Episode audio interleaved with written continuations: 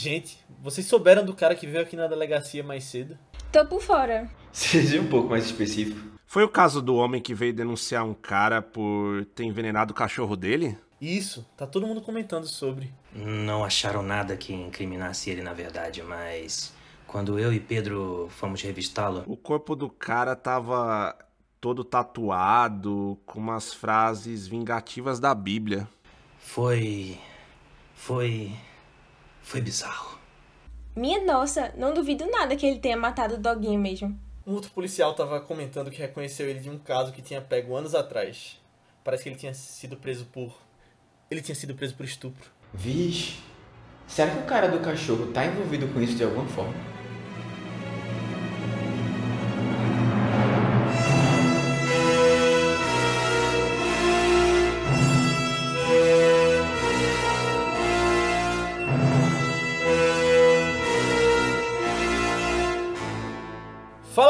Bem-vindos a mais um Vice, nosso podcast de recomendação de filmes. Eu sou o Leonardo Albuquerque, tô aqui com o Matheus Cavalcante, E aí, pessoal? Aninha Guimarães, Oi, gente. e hoje a gente tá com dois convidados super especiais aqui, direto de um outro podcast, que é o Era Uma Vez em São Paulo. Otávio Almeida Olá, gente, obrigado pelo convite. É um- uma honra estar aqui com vocês. e Pedro Rodrigues. Fala pessoal, bom dia, boa tarde, boa noite. Prazer participar do Vice. Boa, Bem-vindos, né? A gente bem-vindos. trouxe o pessoal do... Bem-vindos, né? É. A gente trouxe eles direto do Era Uma Vez em São Paulo, podcast super legal aí também que fala sobre cinema e séries e vai ter o link aqui embaixo pra você conhecê-los e ouvir os episódios deles, tem muita coisa legal. Mas a gente, ah, quando a gente convida uma pessoa assim, a gente normalmente dá a eles a oportunidade de escolherem, né? E a escolha de hoje foi feita por Otávio, um filme do mesmo diretor de Os Bons Companheiros, Cabo do Medo. Temos uma história por trás disso aí. É, mas na verdade, eu vou perguntar, porque vocês trouxeram, mas antes disso eu quero pedir para que você que está ouvindo, mande esse podcast para alguém que você acha que vai curtir. Já antes da gente entrar nessa discussão, porque depende de você fazer com que o Vice chegue em mais gente e expandir esse nosso público. Então, se você mandar para uma pessoa e todo mundo mandar para pelo menos uma pessoa, a gente consegue chegar pelo menos no dobro de ouvintes. Então, ajuda a gente, coloca também no seu Twitter, manda para seus amigos do WhatsApp e nos seus stories no Instagram, faz a divulgação toda porque ajuda bastante. Mas vamos lá. Quero começar perguntando por que de Cabo do Medo? Essa sugestão que vocês trouxeram. Otávio quer falar? Bom, ah, eu pensei primeiro num filme que estivesse é, fazendo um aniversário redondo. Ah, a gente tem aqui 30 anos, se eu sou bom em matemática, de Cabo do Medo. Boa, boa. E acho que ah, interessante falar sobre esse filme porque, é, na minha visão, o Scorsese é, adapta um tradicional filme de gênero ao, seu estilo, aos seus temas e ah, obsessões, porque a gente sabe qual é um típico filme de Martin Scorsese, mas eu acho que ele chegou num ali ele já estava num ponto da carreira que ele não precisava explicar nada a ninguém. E se eu quero fazer, no caso deste filme, um remake de Cape Fear de 1962, é, ele pode fazer. Então é mais fácil Martin Scorsese estar certo do que eu ou vocês, entendeu? E, e eu gosto, eu gosto que nesse filme ele, ele brinque, emule de certa forma Alfred Hitchcock. Ah, gosto como ele brinca com o suspense. E eu acho que aquele típico filme que hoje. Aquele tipo de filme que não se faz mais e que fica perdido, ficava perdido em locadoras e hoje no acervo de um streaming, ou perdido na noite num, numa sessão desgranhenta de supercine todos aqueles roteiros podiam ter sido dirigidos por Martin Scorsese, porque faz toda a diferença. Verdade. Esse teu comentário, Otávio, me lembra de um filme que teve no ano passado, que é, o nome é Unhinged. Eu não lembro em português como ficou, mas é um filme com Russell Crowe. Ah, eu não assisti ainda. Que- Sei. foi da volta, a retomada do cinema. Ele saiu antes de Tenet nos Estados Unidos, mas esse foi oficialmente o primeiro filme da, da retomada e ele é muito ruim. Prime Video hoje. mas ele é justamente isso, é um cara correndo atrás de uma mulher também querendo querendo uh, se vingar de uma coisa que aconteceu e aí tem vários crimes que vão acontecendo. Ele até lembra pela história e eu acho que Cabo do Medo pode ter influenciado bastante, mas como tu falou, não se compara quando um grande diretor faz um filme desse. Sim. É, então, eu acho que uh, ele precisava dirigir, é, usar e abusar da montagem da Thelma? Não. Mas faz toda a diferença. É, tem uma cena tensa em que o, o, a família principal do filme, uh, Nick Nolte, Jessica Lange e Juliette Lewis, uh, novinha, uh, como revelação ali naquele filme. É, em que toca o telefone, eles estão todos tensos falando sobre aquele o, o, o, o problema do que a gente não vai falar aqui, né? O que está causando essa tensão. Uh, e o telefone toca e mostra a reação de cada um numa fração de segundos, assustando com o toque do telefone. Eu acho uma cena incrível que você, você pode rir, você pode rir de nervoso, uh, mas se você está dentro do clima do filme, você pode assustar junto com eles. E, e, e isso é, é, o diretor, ele está no comando da situação e, e eu acho que é, é, é, é o que falta para mim. Isso é cinema, entendeu? Essa sensação, você está sentindo o filme. Você está perdido, envolvido no diálogo, o telefone toca, eles assustam e você assusta também. Isso é Scorsese, isso é cinema. Boa. Eu só lembro daquele meme de Scorsese, This is cinema. É isso. Genial, por sinal, aquele meme. Uhum.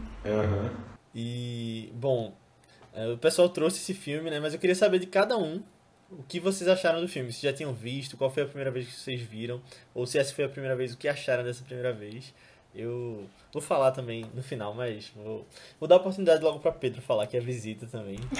o Otávio falou um pouquinho, Pedro fala. Bom, o Otávio quando trouxe ali, né, esse, esse filme ali em pauta, eu logo achei bem interessante a ideia, porque eu acabei vendo pela primeira vez. Então eu vi recentemente esse, esse filme, né, pra, gravar aqui com vocês. Eu, eu, assim, gosto muito do Scorsese.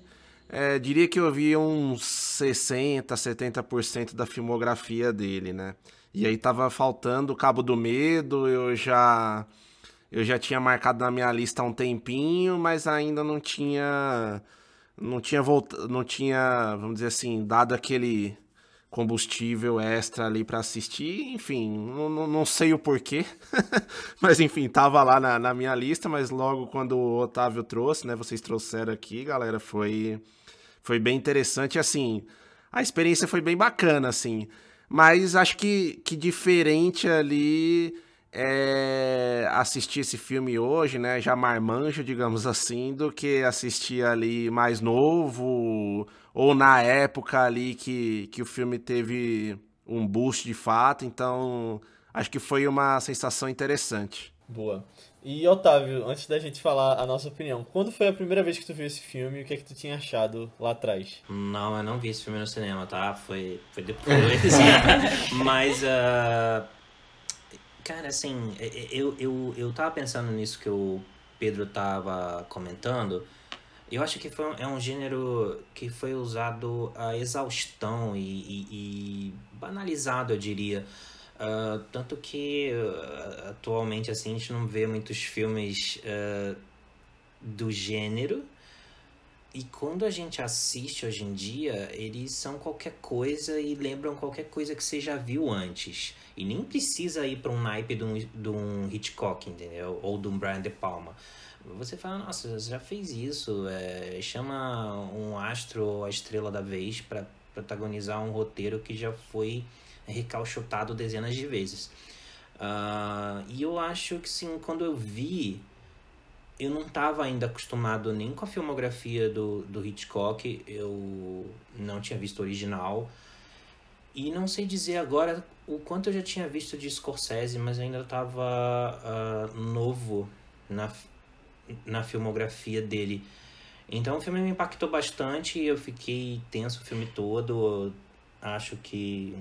Acho não. Eu vi o filme ainda mais novo que vocês. E não estava acostumado com esse tipo de filme, para mim foi tenso. Uh, e Robert De Niro uh, talvez tenha sido apresentado ao Robert De Niro também nesse filme. Acho que foi um dos primeiros do Scorsese que eu assisti. E depois eu pesquisei o que tinha já da, dos filmes dele disponíveis, mas eu, eu fiquei tenso o filme inteiro. Não era um filme pra minha idade. Uh, e mas sempre gostei de cinema, então eu já tinha assistido outros filmes que não eram pra minha idade, mas mas uh... isso nem existe, né? É, não, porque assim, cara, eu assisti, por exemplo, o, o Poderoso Chefão, eu vi, era criança e já era um filme velho e e clássico e, e eu entendi da minha, do meu jeito e depois de assistir inúmeras vezes mas Cabo do Medo me impressionou bastante quando eu vi e o Max Cady do, do Robert De Niro eu achei que foi um. Até hoje eu acho que é um dos maiores vilões que eu já vi num filme. Uh, achei impressionante. E assim, acho que a gente vai tocar nesse assunto, né? Mas, por exemplo, quando, quando um filme é lembrado de diferentes formas, é, é de certa forma ou zoado ou homenageado pelos Simpsons, quando você chega é, nesse nível, é porque ele fincou suas raízes na cultura e, e, e eu acho que foi cumprida a missão, sabe? É, é, se o filme original do J. Lee Thompson uh, inspirou Scorsese, é, por exemplo, eu nunca vi, eu confesso, eu nunca assisti o original. E, e eu acho que eu não preciso é uma, é uma, é uma declaração polêmica, né? Para quem gosta de cinema. Mas, e eu não gosto necessariamente de remakes, mas para mim, assim, foi o suficiente.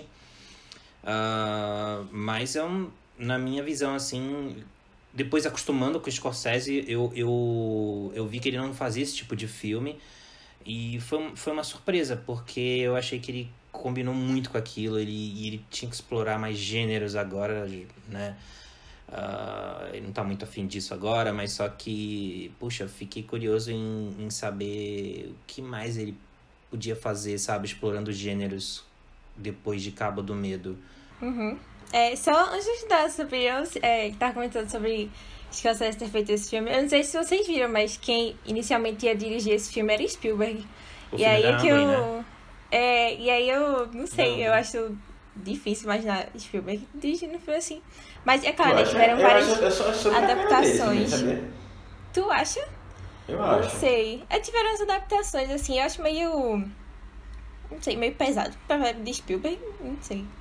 Eu acho que o filme do Spielberg ia ser bem diferente, né? E, e, Uhum. E, e ele é um mestre também em- quando em criar tensão, suspense. É.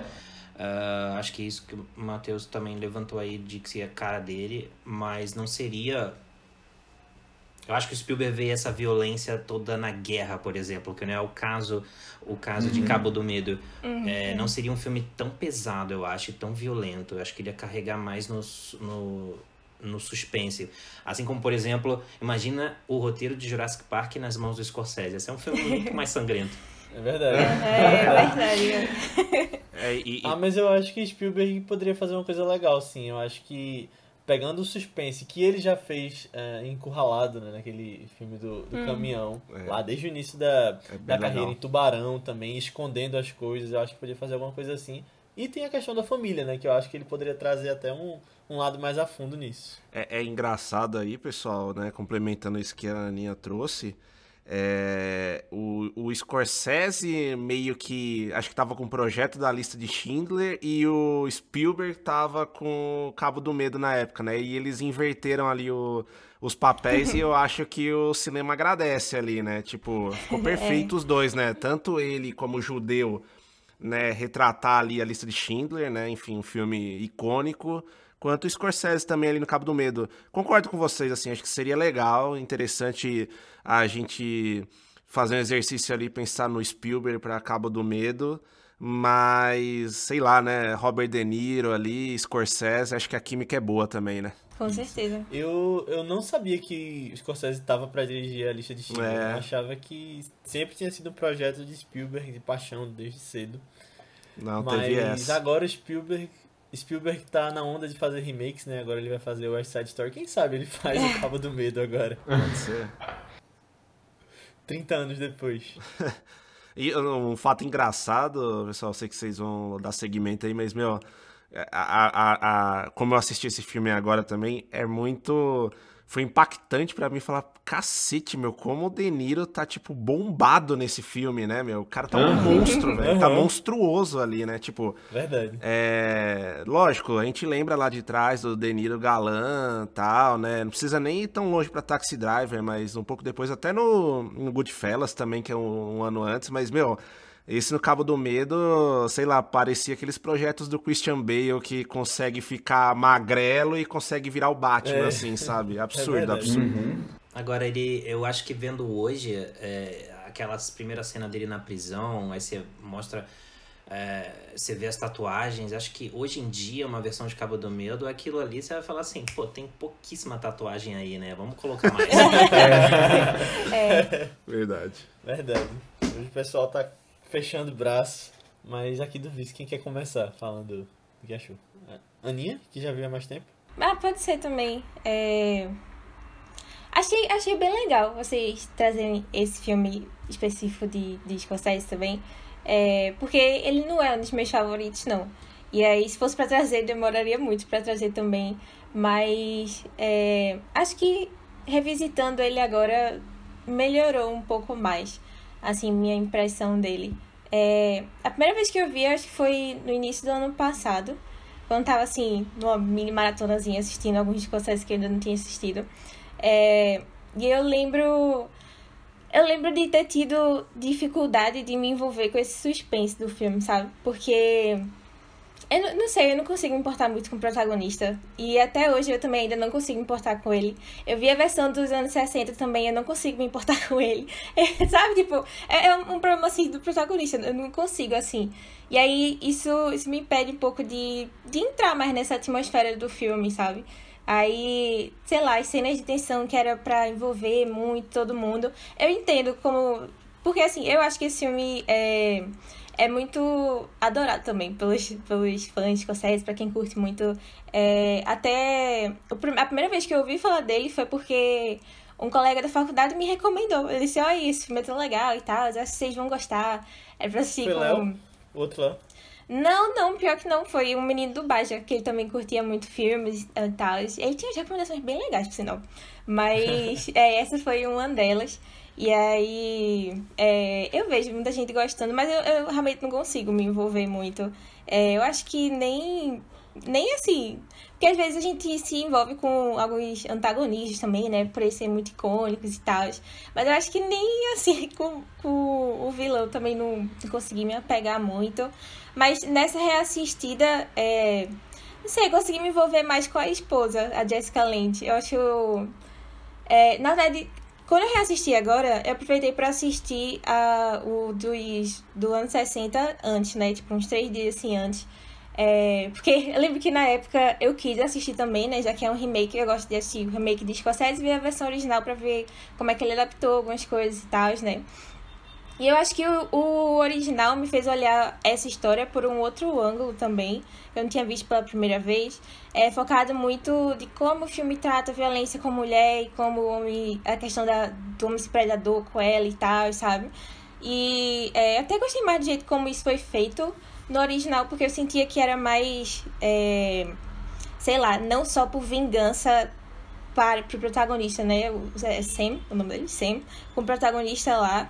É, e sim, tipo, porque o cara era um predador, ele fazia isso com todas as mulheres. E aí tinha altas discussões, assim, sobre é, abuso no geral, abuso sexual, abuso físico, abuso psicológico. E eu achava muito interessante isso, achei muito interessante o filme original. Aí eu, eu fiquei curiosa pra ver como é que Scorsese lidou com isso no filme também, sabe? E aí eu acho que agora eu fui querendo gostar mais pra ver é, dessa percepção, como é que ele tinha feito algumas coisas. É, eu lembro que Tinha algumas cenas que ficam bem marcantes nesse filme, né? E pra mim a mais marcante é a cena da menininha com o Robert De Niro lá no teatro. E aí eu sempre que eu penso nessa cena, me vem uma repulsa, sabe? E aí eu não vinha uma, uma sensação muito boa quando eu pensava nesse filme. E agora eu já eu acho que eu já vejo mais com um olhar de. É, de Caramba, essa repulsa realmente era o que ele queria e eu tô sentindo até agora. É, não, eu acho que é mais. Olha só essas críticas de coisas que acontecem na sociedade também, sabe? Que nem as outras. As outras violências também nesse filme. E não só. É porque eu acho que eles pensam muito nessas coisas pra. Olha só como esse vilão é perigoso pra dar mais esse senso, assim, né? E aí eu escolhi ver mais pelo lado, olha só, crítica à sociedade em vez de exaltar o vilão aqui, sabe? E aí eu acho que eu, eu consegui curtir mais e me envolver um pouco mais com as personagens femininas, sabe? Porque antes eu ficava, ah, eu não acredito que essa menina tá apaixonada pelo, pelo vilão, que tá tudo errado aí, não sei o quê. E agora eu fico mais tipo, putz, coitada, ele tá é, Manipulando ela. é, manipulando completamente e tal. E é, é horrível essa cena, eu ainda sinto da repulsa quando eu vejo hoje em dia. Mas é realmente a cena mais marcante do filme, que eu acho, assim. É, mas foi, foi legal, eu realmente achei legal. Reassistir, ter essa nova ótica, assim, também sobre ele. Foi bem interessante. Eu já conheci esse filme há muito tempo, desde que eu era adolescente, pré-adolescente ali, porque eu cresci vendo Omelete ali nos anos 2000 e teve um vídeo do Omelete que eles falaram de Cabo do Medo ali por 2000 e pouco. E isso ficou muito na minha cabeça, porque eles mostraram uma cena que Érico Borgo citava lá, eu só não lembro qual era o contexto, mas eles mostravam uma cena que Danilo falava em línguas. Aí aquilo fiquei impactado com aquilo, eu tenho medo dessas coisas um pouquinho. É, aí isso ficou muito na minha cabeça e tá mais para o final do filme, né? Depois a gente vai entrar em detalhes e aí eu já achava que ia ser no final porque não tava acontecendo essa cena enquanto eu tava assistindo agora. Mas eu acabei não indo atrás desde então. Foi bom que eu não tava com esse filme na cabeça recentemente, então o Otávio sugeriu que a gente trouxesse e aí foi bom que eu já assisti logo. É, não diria que ele é um dos meus favoritos de Scorsese, tem, eu tenho outros favoritos. Mas eu gostei muito, eu achei ele tenso, eu consegui comprar a- o suspense pra cima da, da família, diferente do que a Aninha falou. É, eu me importava com o protagonista. Acho que sou a exceção, sabe? Eu acho que a maioria das pessoas entra na vibe do suspense desse filme. É, eu acho muito bem feito, a trilha sonora, tudo que ele constrói ali junto com o suspense. As coisas que ele lhe fala antes, e você já sabe como espectador, e aí ele usa isso pra aumentar o suspense em alguns momentos. É, mas essa cena que tu falou, Aninha, eu fiquei bem chocado quando, quando aconteceu. E aí eu fui pesquisar quantos anos a atriz tinha quando o filme foi feito, porque eu, eu- isso me impactou realmente. E aí eu vi que ela tinha 18. Aí eu fiquei mais tranquilo quando, quando eu voltei pra ver, né? Mas, mas foi um bom filme. Acho que a gente vai tirar boas discussões dele aqui hoje. É, assim, eu, eu ia dizer que eu tinha uma opinião parecida com a Aninha, mas eu acho que eu realmente me empolguei com o suspense do filme. Apesar de que é, esse eu acho que é o filme de Scorsese que eu vi que eu menos curti, no geral. Eu, é a primeira vez que eu tô assistindo também, e tem uma coisa, é uma coisa nele que é muito mais da história em si, acho que não é nem muito pela direção.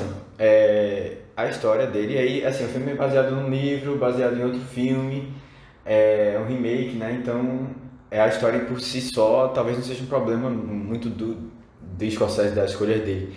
Mas tem algumas coisas durante a, da- durante a trama toda que eu achei muito irreal, sabe? E isso me fez me desprender muito da história, muito mais do que eu esperava. E assim, eu acho que eu sou às vezes uma pessoa um pouco prática demais. E aí assim, quando a coisa não é muito é, que não faz muito sentido, aí eu acabo é, pensando muito sobre isso e me- isso me distrai um pouco do filme, sabe? É, mas eu, eu posso comentar isso mais, mais pra frente, a gente vai falar com spoilers.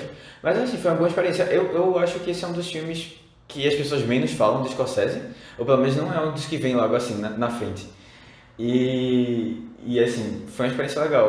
Eu, eu, eu gostei de ver Scorsese diferente daquela, daquela ideia inicial, né? De, ah, filme de gangsta, de, de, de sei lá, máfia italiana, alguma coisa nesse sentido, assim, que a gente tá mais acostumado a ver. E outra coisa também, eu fiquei até preocupado um pouco porque Robert De Niro parece que a gente tá vindo uma leva de Robert De Niro. Aqui no podcast a gente já falou de, de, de três filmes que Robert De Niro tá e que tem essa, essa pegada bem doida assim. É, psicopata e. Qual foi o outro, além de Taxi Driver? A gente falou. Não, ele, não, ele não tá no filme como psicopata, mas ele tá no filme, que é do Coringa. Ah, do Coringa. E ah. tem toda uma referência assim a ele e tal. E, e o, o mais. O mais. Eu, eu, fiquei realmente com vontade de ver alguma comédia romântica com o Robert De Niro, porque eu gosto dele com, de uma maneira mais leve, sabe? Realmente ele tá assustador. Pedro... Vovô estagiário, né? É. é. Pedro tinha comentado que Robert De Niro tá muito forte, é, e eu, isso foi realmente estranho, assim eu, eu até fiquei pensando que o filme era quando ele era mais novo. Porque ele tá naquela pegada assim de. Pô, a gente viu o Taxi Driver de 70, né? Se não me engano. Não lembro exatamente é, qual ano.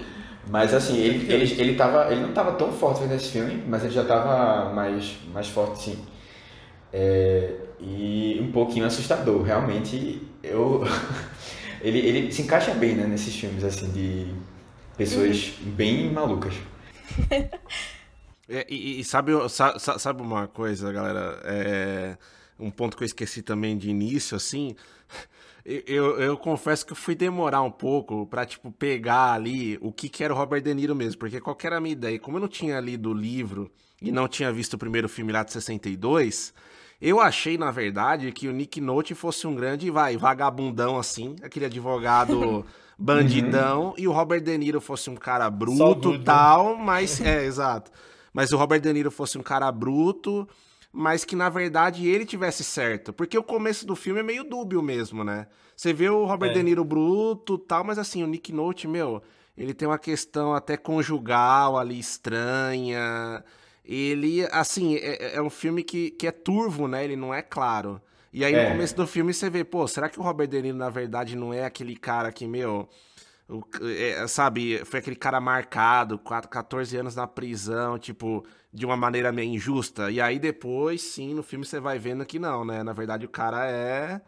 cara é um psicopata ali de carteirinha. Mas é interessante, né? Porque, tipo, o Nick Note também eu acho que ele manda bem, né? Porque ele não faz você se apegar tanto por ele, né? Ele não é aquele cara mega carismático. Ele é um cara que tem um desvio de caráter também Vamos colocar é, isso, ali. Isso, isso, é interessante, Bom, isso é interessante é. pra história. Uma das primeiras cenas você vê ele com outra mulher. Né? Exato. Ele Exato. jogando squash, mas e, meu, assim, ele tava. Aquele começo também da, do Robert De Niro, ele saindo da prisão, que ele dá quase uma, uma queixada na câmera, é muito da hora, meu, aquele efeito. É sensacional.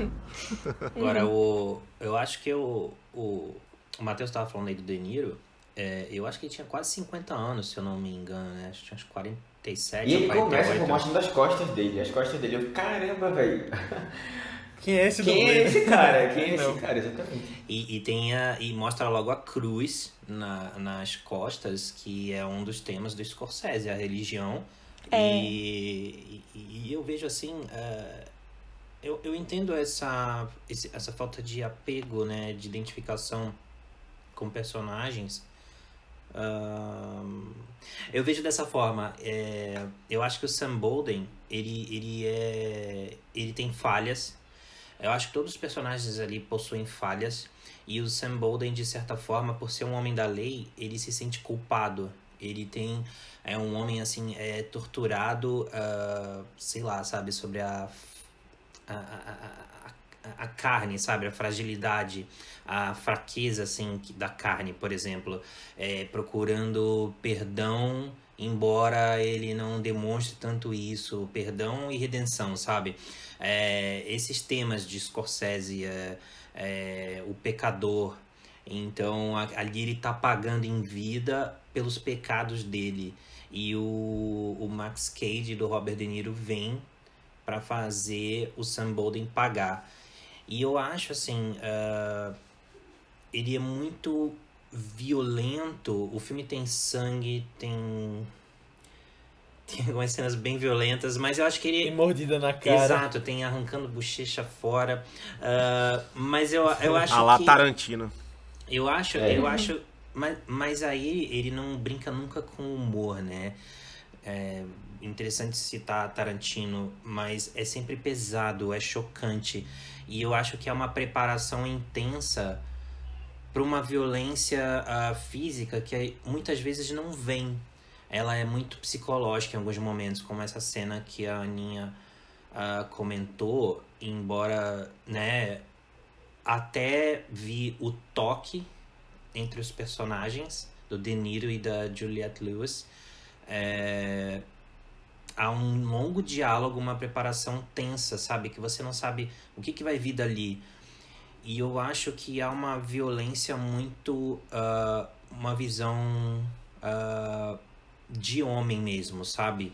É, porque sempre gira em torno da ameaça do estupro, uh, o da o de tratar a mulher como objeto, é, essa ameaça constante do homem predador ruim, um animal irracional, violento, e o tempo todo ele ameaça estuprar as personagens femininas.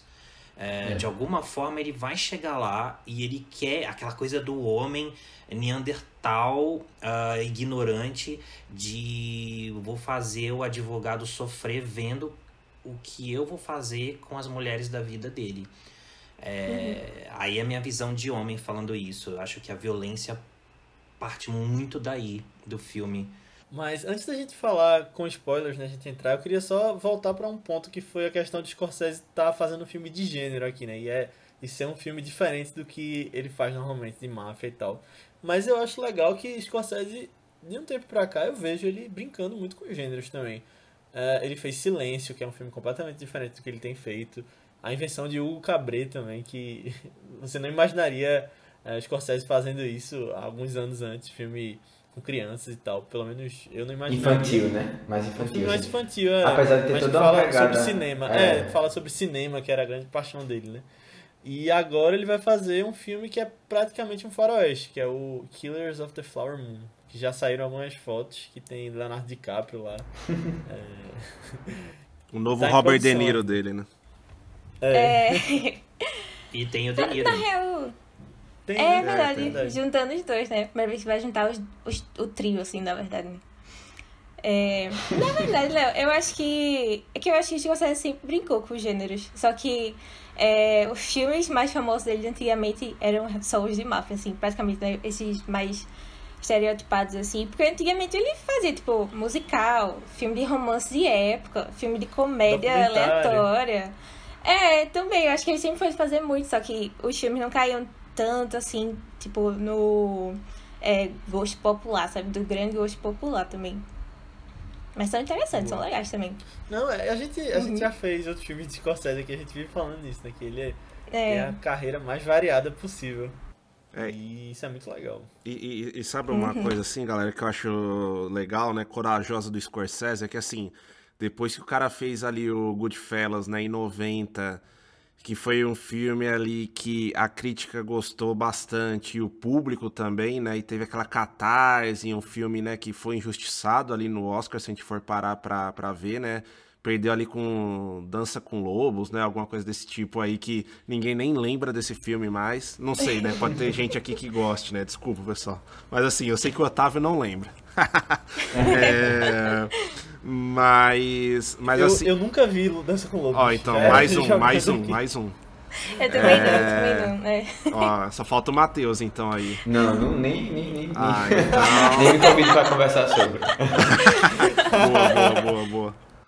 É... Mas assim, logo depois, né, um ano depois, o Scorsese assume esse projeto ali, né, e faz o Cabo do Medo e acho interessante, assim, né, porque é um filme que é assim, é um filme do mesmo jeito pretencioso ali, né, que faz uma homenagem, né, que, que usa do remake, usa a questão do remake, né, mas assim, usa a questão do, do primeiro filme ali de 62, faz uma homenagem clara ali pro Hitchcock, mas assim, não tem medo de ousar ali, né, às vezes até, vamos dizer assim, demais ali, né, uma coisa bem é, que a gente colocou aqui, polêmica, num, num, certo sentido ali até um pouco maníaca, né, em alguns momentos ali, mas é um filme corajoso nesse sentido, né, ele poderia é, depois de ter batido na trave ali no Oscar, ter tentado alguma coisa mais pé no chão, alguma coisa, aquele projetinho Oscar, né, que vários cineastas aí gostam de fazer.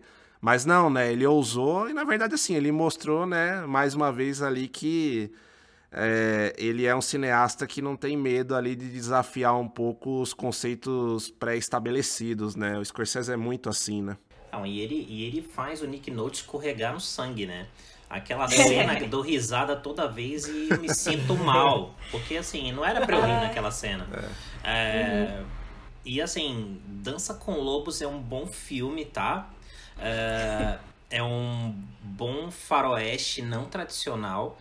Mas quando você tem no Oscar concorrendo com Scorsese e, e Francis Ford Coppola, não dá para vencer Kevin Costner, né? Desculpa. E, e, e, eu sei que é o Poderoso Chefão 3, mas eu gosto. Uh, mas Goodfellas, né? Os Bons Companheiros não teve como. Isso mostra que é só ver onde o Oscar para agora, né? Nem o melhor filme é a última categoria mais. Então o negócio tá banalizado total. é, não, mas aí nem Cannes é mais, né? É a primeira categoria. É, então, você já anuncia a palma de ouro de cara.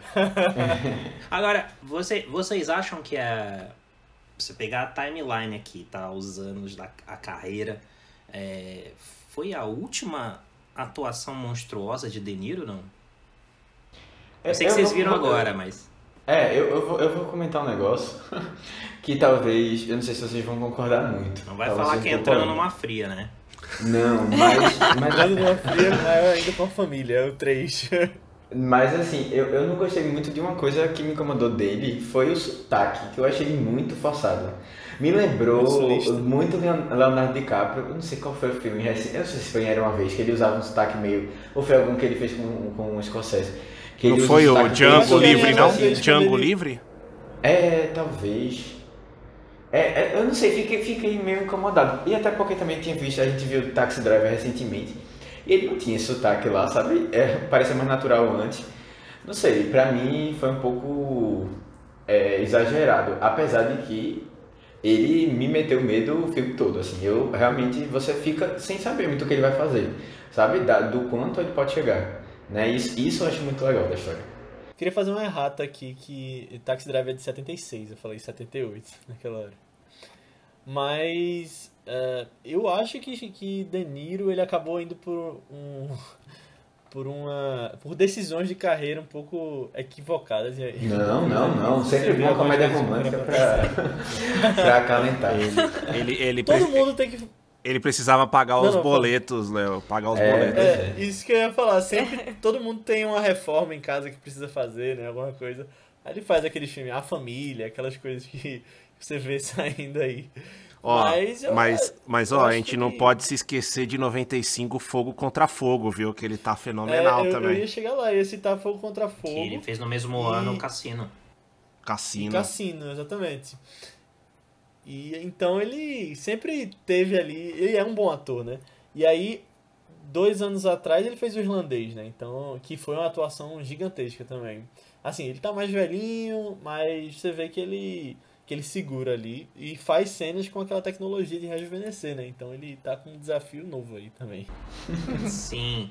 É, e, e, e falou, falaram aí de Fogo contra Fogo e Cassino no mesmo ano. O Cabo do Medo saiu em 91 e no mesmo ano, no mesmo ano, Nick Nolte foi indicado ao Oscar de melhor ator pelo Príncipe das Marés, que é um grande filme da Barbara Streisand, no mesmo ano. Caramba. Esse oh, Barbara Streisand vem, vem, vem, vem e vem. A gente tem que fazer essa... É. Aqui, é. é, Barbara Streisand. É e ela...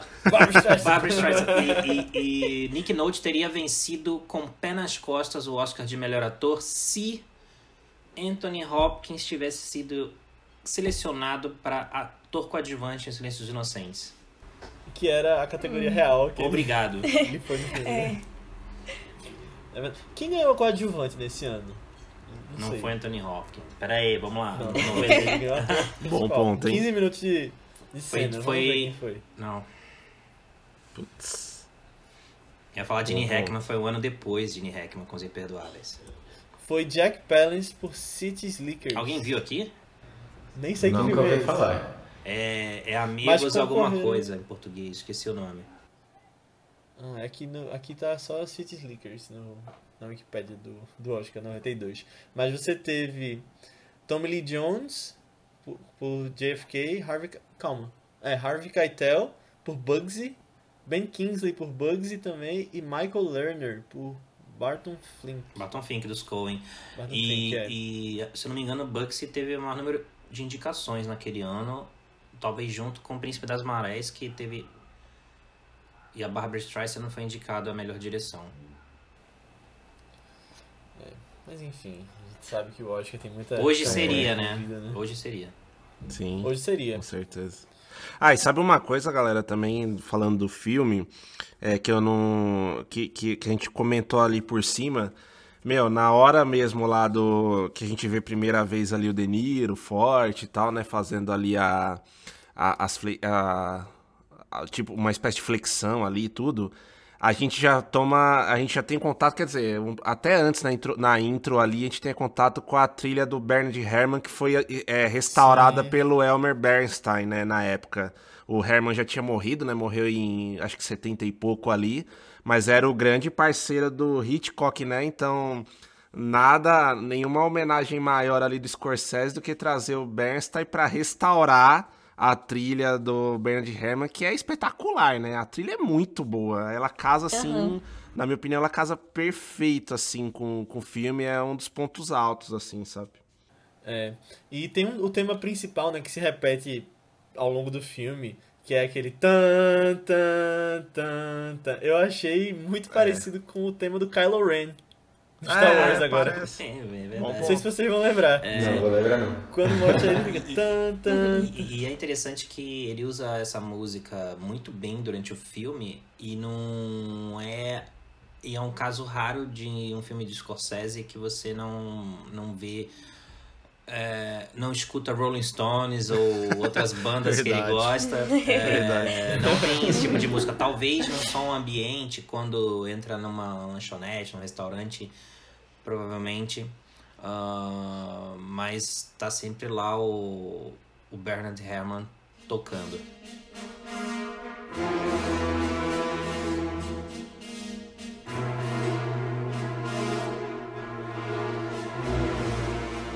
Pelo visto, o Max Cade tá envolvido em mais um.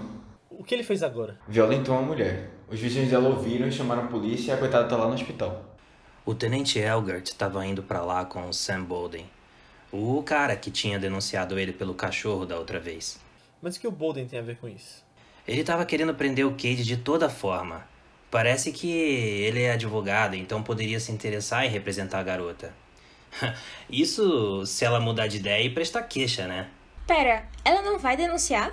Não, na verdade ela fica afirmando que caiu da escada. Putz, não acredito que mais uma vítima vai ser silenciada.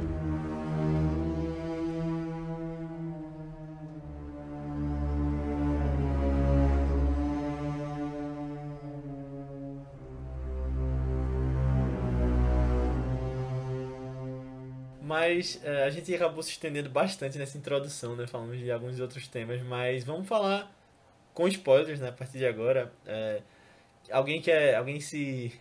é, se voluntaria pra fazer para dar a sinopse do filme antes da gente entrar em spoilers? Pra quem não viu. A gente tem aí o, o pesadelo da família de bem, né? Que é o. De bem, né? De bem, de bem. Que é o De comunismo. bem, entre aspas. Exatamente. E- que temos um advogado bem sucedido, sua linda esposa, sua linda filha, na sua linda casa. Na sua vida perfeita. E se ele tem essa vida perfeita, é um advogado, um homem da lei, ele só pode ser um homem perfeito, né? Pelo menos pra Mas todos todo ele parece perfeito. E e de repente sai da prisão um dos ah, Clientes dele, né? Um dos clientes, falar vamos falar É, assim, os um dos clientes desse advogado, que é o Sam Bolden, do Nick Note. E ele vai dar uma sacudida na vida dele. E. Uma bela vai, sacudida. vai começar a dobrá-lo psicologicamente antes de fisicamente, ah, a destruir a sua vida. E por quê? A gente vai sabendo aos poucos o porquê disso, porquê concordando ou não, porque ah, a gente já começa a ver que ah, a vida desse cara não é perfeita, do advogado, ah, ele não é tá longe de ser perfeito, é cheio de falhas. Agora, ele tomou uma decisão para deixar o personagem do Robert De Niro, que é o Max Cady, na prisão, acho que por 14 anos, se não me engano. Isso. Uh, ele teve uma. uma, uma ele, ele foi atrás de uma solução ética pessoal baseada em sua educação, seus valores e deixou a, a, a defesa do seu cliente como advogado de lado uh, ah, para tomar essa decisão mais do coração, né? O porquê esse criminoso merecia apodrecer na cadeia. E aí ele sai e agora ele vai acertar contas com isso. Ele vai pagar os pecados dele em vida, que é um dos temas do Scorsese, que é essa a que se faz, a que se paga, é a, é a religião, é o acerto de contas com Deus, ainda em vida. Boa, então se você não viu o filme e tá ouvindo aqui, eu sugiro que você vá assistir. Ele tem lá na nossa parceira Telecine. Então procure lá por Cabo do Medo, que vale muito a pena você ver o filme e volta para escutar o resto da nossa conversa, ou fique por sua conta e risco, mas saiba que vai ter spoiler a partir de agora. E realmente existe um Cabo do Medo, né? morre no filme. É. Existe esse local. É, eu sabia. É onde? Nos Estados Unidos, né? Ah, sim. É... Uhum. Acho que no. Acho que é, né? Justamente onde filme Sim, sim, eles vão indo pra lá no final, né? Vou me avançar, avançar é. um pouco aqui, eles vão indo pra lá. Não lembro agora o estado, né? Mas eles vão. Eles vão em direção ao Cabo do Medo, né? É. Ah, é verdade. Eu achei até uma surpresa, porque eu. Eu não sabia porque o filme se chamava Cabo do Medo, né? Imaginava que era por causa dessa da tortura psicológica que ele fazia, o medo que ele tava né, ligado por um cabo, assim. Aí no final, não sei se ele era um cabo do exército. Não, É tipo aquele tipo final... de filme que eu costumo falar que que o tigre e o dragão, né? Que você vai até o final e não vê nenhum tigre nem dragão. Exato. É sabe, sabe, sabe uma coisa? O, o Otávio deu a, deu, deu a sinopse aí brilhante, ficou muito bom mesmo. E, e usando a gíria da molecada, assim, né, tuiteira, é, a gente poderia dizer que o, que o Max Cady alugou um apartamento na cabeça do Sam Bolden, vocês não acham? Bagunçou o psicológico ali do garoto. Pois é, isso que tu comentou foi muito interessante, Otávio, de que ele, ele começa a, é, chegando na vida do, do Sam é, psicologicamente, né? Ele aparece, ele tira onda, ele vai, sabe, aparecendo assim aos poucos. Isso vai deixando ele perturbado, né? E só depois disso é que ele vai e chega a, a, a, a perrear ele, assim, né? A, a assustar também, é, fisicamente. E, e, isso, isso eu acho, eu acho legal, acho que é um, um acerto bom, assim, da história, porque você é, eu fiquei muito pensando assim, pô, imagina eu nessa situação. Fiquei me, me colocando, sabe, no lugar. E o que é que eu poderia fazer? E aí depois eu fiquei pensando, pô, eu acho que é muito fácil é, a gente é, ficar, assim, eu digo muito fácil, que não que isso vai acontecer frequentemente, mas se uma pessoa quisesse chegar e, e fazer essa, esse tipo de, de, de coisa na sua vida, é, é eu, primeiro que eu acho que eu ficaria muito sem reação. E, assim, eu acho que hoje, ou assim, na situação que a gente está hoje, não é tão difícil é, ter meios para fazer isso, sabe? De você é, ir visitar as pessoas, é, a, rede social, é, é, ele tá próximo de você, ele assustando, assim, é, é, um negócio meio perturbador. Isso, eu acho que foi, aí eu me peguei muito na história, sabe? Foi a maneira que eu me aproximei um pouco do filme. Agora, não sei o que vocês acham, que eu vejo assim, muito do Scorsese, seria muito fácil o Max Cady do Robert De Niro sair da prisão e já matar todo mundo. Aí acabou. Que nem tá rolando agora esses é. posts aí de. Imagina na determinada parte do filme o cara fala aquilo e ah. corta pros créditos finais, sabe? Uhum. É, acabou o filme. Mas ele, ele quer humilhar o Sam Bolden de várias formas. Isso. Quer torturar e, de certa forma, quer mostrar a ele que ele quer que ele admita que ele, ele falha, que ele erra e que ele é como ele. Tanto que tem uma hora lá no, no, no final, ele fala para ele: Você, nós somos iguais. Eu, eu esqueci agora como ele fala. Uh, de certa forma, uh, um paralelo até com um filme perto desse, mais recente, que é o Cavaleiro das Trevas, é o que o Coringa quer fazer com, com o Batman. Só que é claro que o Batman nunca vai se dobrar. Então, uh, quer dizer que eles são, eles são iguais. Eu vejo, eu vejo essa trajetória toda de humilhação, de tortura, é, vendo como pensa o Scorsese, é, que arrogância minha, né? Mas assim, acompanhando os filmes dele, é, eu digo, eu digo assim que Jesus Cristo podia ter sido morto logo. Não precisava daquilo tudo. Carregar a cruz, tomar chibatada, ser crucificado. Podia ter acabado com ele ali, entendeu? E queria que as pessoas assistissem. Queriam que testemunhassem o Messias sendo torturado, humilhado. Então, eu vejo muito essa essa influência religiosa nos filmes do Scorsese. E eu acho que por isso talvez ele também tenha se interessado pelo pela, pelo sofrimento da família é, na figura, no acerto de contas com com, com o Max Cady, que, que nesse filme é o Robert De Niro. Uhum. Agora, uma coisa que eu acho muito bem feita nesse filme com relação ao personagem do Robert De Niro é a apresentação dele, logo na primeira cena. A gente falou, né, que ele tá fazendo as barras ali na cela, mas aí ele é liberado e aí tem duas frases só que, que são faladas nessa primeira cena que você já entende o que aconteceu com ele nesses 14 anos. Primeiro é o guarda falando, ninguém veio te buscar. E depois ele pergunta é, sobre os livros, se ele não vai levar ele, não, já li todos os livros. Aí, com isso, você já entendeu o que aconteceu ali. Eu acho muito bem feito, como, como ele apresenta. Só nesse pouquinho. Não, assim, é, é eu, eu, eu, eu, tinha comentado quando eu falei um pouco do, do que eu tinha achado do filme, que algumas coisas foram me desprendendo assim da história é, por, por ser um pouco, na minha cabeça, um pouco reais. Eu, eu já, o final a gente deixa para comentar mais pra frente, mas uma das primeiras coisas assim, que eu fiquei achando muito estranho é que a primeira vez ele, ele, que ele, a gente vê que ele realmente é uma pessoa perturbada, porque a gente está nessa dúvida, Pedro comentou bem, a gente está nessa dúvida, né, se ele realmente era inocente ou não.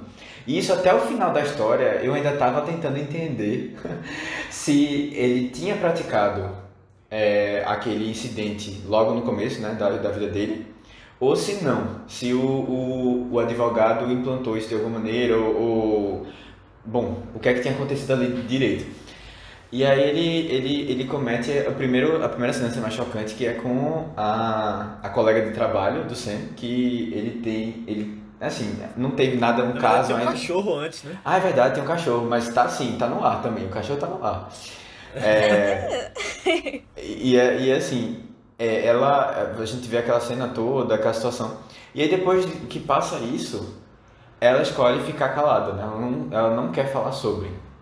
E eu fiquei pensando muito assim sobre, sobre isso. E a justificativa dela nem é muito o receio de. O, o, não é o trauma em si, que fez com que ela travasse. É ela saber que o sistema não funciona, que as pessoas vão tirar a onda dela depois, sabe? É, e isso para mim eu achei muito muito estranho, sabe? É, eu não imagino uma uma, uma pessoa chegar que, que trabalha no sistema, que entende a situação, sabe? E, e, e, e quer, faz a escolha de estar tá lá, né? Numa coisa que ela percebe que não funciona.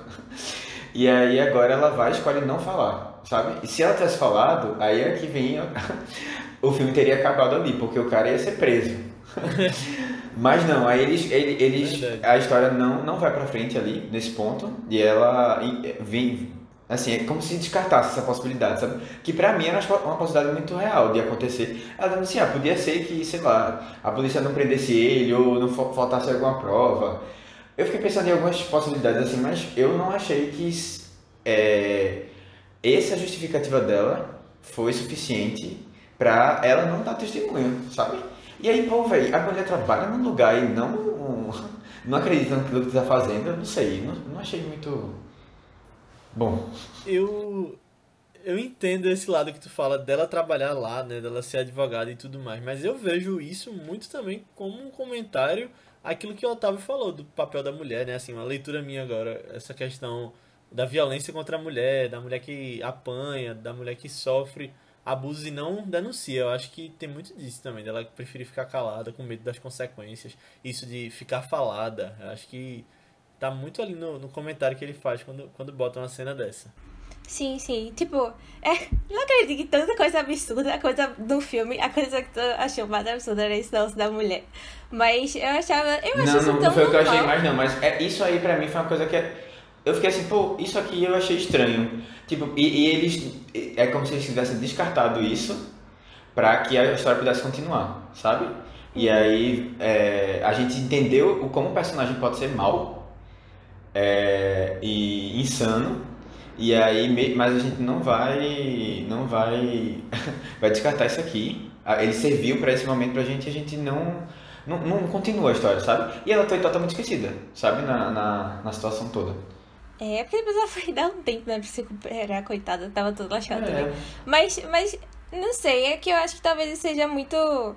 É que hoje em dia, a nossa sociedade também, apesar de ser bastante machista, é mais fácil falar, porque de uns, de uns anos pra cá que a gente tem tido mais essa cultura do denuncie e tal, sabe? E antigamente era muito mais difícil, tipo, 30 anos atrás era muito difícil também. E, e tem uma cena parecida no filme dos anos 60, que até 30 anos antes ainda desse daí também, né? Mas que ele espanca a mulher e ela também escolhe não denunciar. Mas ela escolhe não denunciar porque tem medo de que ele volte e mate ela, sabe? E eu achei interessante que aqui ela escolheu não denunciar por outra questão também, que é como ela vai ser vista pela sociedade, que é, se hoje em dia a sociedade ainda tem esse negócio de culpar a vítima, imagina antigamente, sabe? E, e eu acho muito interessante essa cena também, porque não é só por causa de Robert De Niro que ela não. Do, perdão, do Max Cady, né? Que ela não escolhe denunciar, ela também tem é, vergonha de explicar que ela era amante do cara. E aí eu acho que isso também mostra é, esse outro lado dele não sendo tão mocinho dele, assim, né? sabe? É, eu, eu achei Do- dos advogados no interessante. geral, né? Porque ela, ela, sabe que vai ser esfolada, né? Praticamente lá no, no É, tribunal. também, também. Mas tá falando assim, tipo, como, como a mulher, isso pra mim se mostra como a mulher sempre vai ser a que se lasca na situação, sabe? Depende dela ser a vítima ou dela, tipo, a relação extraconjugal, depende dos dois, né? Mas ela sempre vai ser a que leva a culpa. E eu acho, acho interessante essa discussão do filme também. É, eu vi, eu vi assim ah, também, e, e é interessante como a Aninha colocou, porque 30 anos depois, Aninha, se tivesse um novo Cabo do Medo, ah, provavelmente essa cena seria pensada de outra forma. Ou teria um, uma outra consequência essa cena. Total. E, e, e a, e a cena da, do, do Max Cady lá com a personagem da Juliette Lewis provavelmente nem existiria também, né? Essa cena seria muito difícil de, de existir ali no, no teatro, né? Acho que seria, seria, vamos dizer assim, provocativa demais ali também. É, é, é um pouco. Eu, eu acho que poucos filmes hoje têm coragem de fazer umas cenas assim. É, tudo bem que não- assim, eu- o Scor- tudo bem que o Scorsese tem um pouco mais de carta branca nesse aspecto, né? O pessoal já sabe um pouco do que esperar também dos filmes do Scorsese, mas não sei, né? Tipo, talvez hoje seria mais complicado é, uma cena daquela. Não sei se na época o Cabo do Medo já foi rated R lá, deve ter sido, né? Pelo teor do filme, acho né? Mas agora ia ser rated R elevado à enésima potência. É, não sei. O diretor ia ser cancelado. Exatamente, ia cancelar ah, também não teria essa cena se fosse da Disney, por exemplo. Agora, sabe o que eu acho que Eu teria muita coisa nesse filme. Exatamente. se fosse da Disney. Eu, eu acho que, sendo de 91, é curioso que estamos falando de Scorsese, De Niro, um filme intenso desse, mas ele, como gênero, ele acabou ficando um pouco escondido porque saiu no mesmo período de O Silêncio dos Inocentes, que acabou ganhando o Oscar e teve toda aquela repercussão e até hoje idolatrado. Ah, mas ah, são dois filmes saindo, do, di- digamos, do mesmo gênero no mesmo ano. É, verdade. Perfeito. É, É, eu, eu, eu, eu- quando eu assisti, eu fiz uma comparação muito grande assim com é, Louca Obsessão. Porque, na verdade, pra mim eu achei extremamente parecido. É, é, o, o, a- a- o, o suspense, esse suspense psicológico, ele é muito. hum, É, pra mim foi. do- eu fiquei agoniado da mesma maneira. E também ele tem uma parte física né, é, muito pesada. E aí, só que assim, é mais contido, mas eu acho que causa a mesma perturbação, assim, tanto em minha, me colocando no, no lugar lá das pessoas sofrendo, como acho que na, na, nas histórias em si, né? Como eles ficam transtornados é, com aquela coisa toda. E, e sabe uma coisa assim, Matheus, também trazendo, tipo, é, isso que é o legal do Scorsese também, né? Ele é um cara que ele tem um repertório cinéfilo muito grande, né? Tipo, ele consegue trazer assim. Pô, você vê um filme de 91 que tá tanto de Hitchcock assim, né? E outros diretores também, mas, meu, é, parecia em alguns momentos que eu tava vendo, sei lá, o corpo que cai, que eu tava vendo janela indiscreta, sabe? Aquele efeito com negativo, a luz na tela, assim, aquele negócio estriônico, assim, sei lá, tipo. É muito legal, né? né? É, ele experimenta, ele ousa, assim, sabe? Não é o padrãozão daqueles filmes é, dos anos 90, tá? Mesmo uhum. O Silêncio dos Inocentes, óbvio, que é brilhante e tudo, mas é um filme que, que, que segue uma formulazinha até, né? Tudo bem que você tem o, perso o personagem lá do Hopkins, lá, o Hannibal Lecter, que é diferente, icônico tal. Mas assim, o Cabo do Medo, ele é mais ousado, né? Ele vai para caminhos diferentes e assim, é legal, né? A gente tá falando dele aí 30 anos depois, porque assim, eu acho que pelo menos aqui no, no nicho da cinefilia, assim, eu acho que é um filme que vai acabar sendo mais valorizado, viu? Eu sinto um pouco isso, assim. Ele tem bastante elemento que, que eu acho que permite um pouco dessa, dessa revisão por parte da galera, assim. Ou até de quem não viu aqui também, né? Como eu. Eu acho que ele tem... Não tem... tinha visto, né? Ele tem, ele tem esses temas que, sendo redescoberto hoje para um novo público, é um filme que tem como ter vida longa, ser, ser discutido novamente. Eu acho que a violência, principalmente contra, contra a mulher, eu acho que isso. Imagina, é, hoje virando é, um, uma thread no Twitter a cena dele com a Juliette Lewis.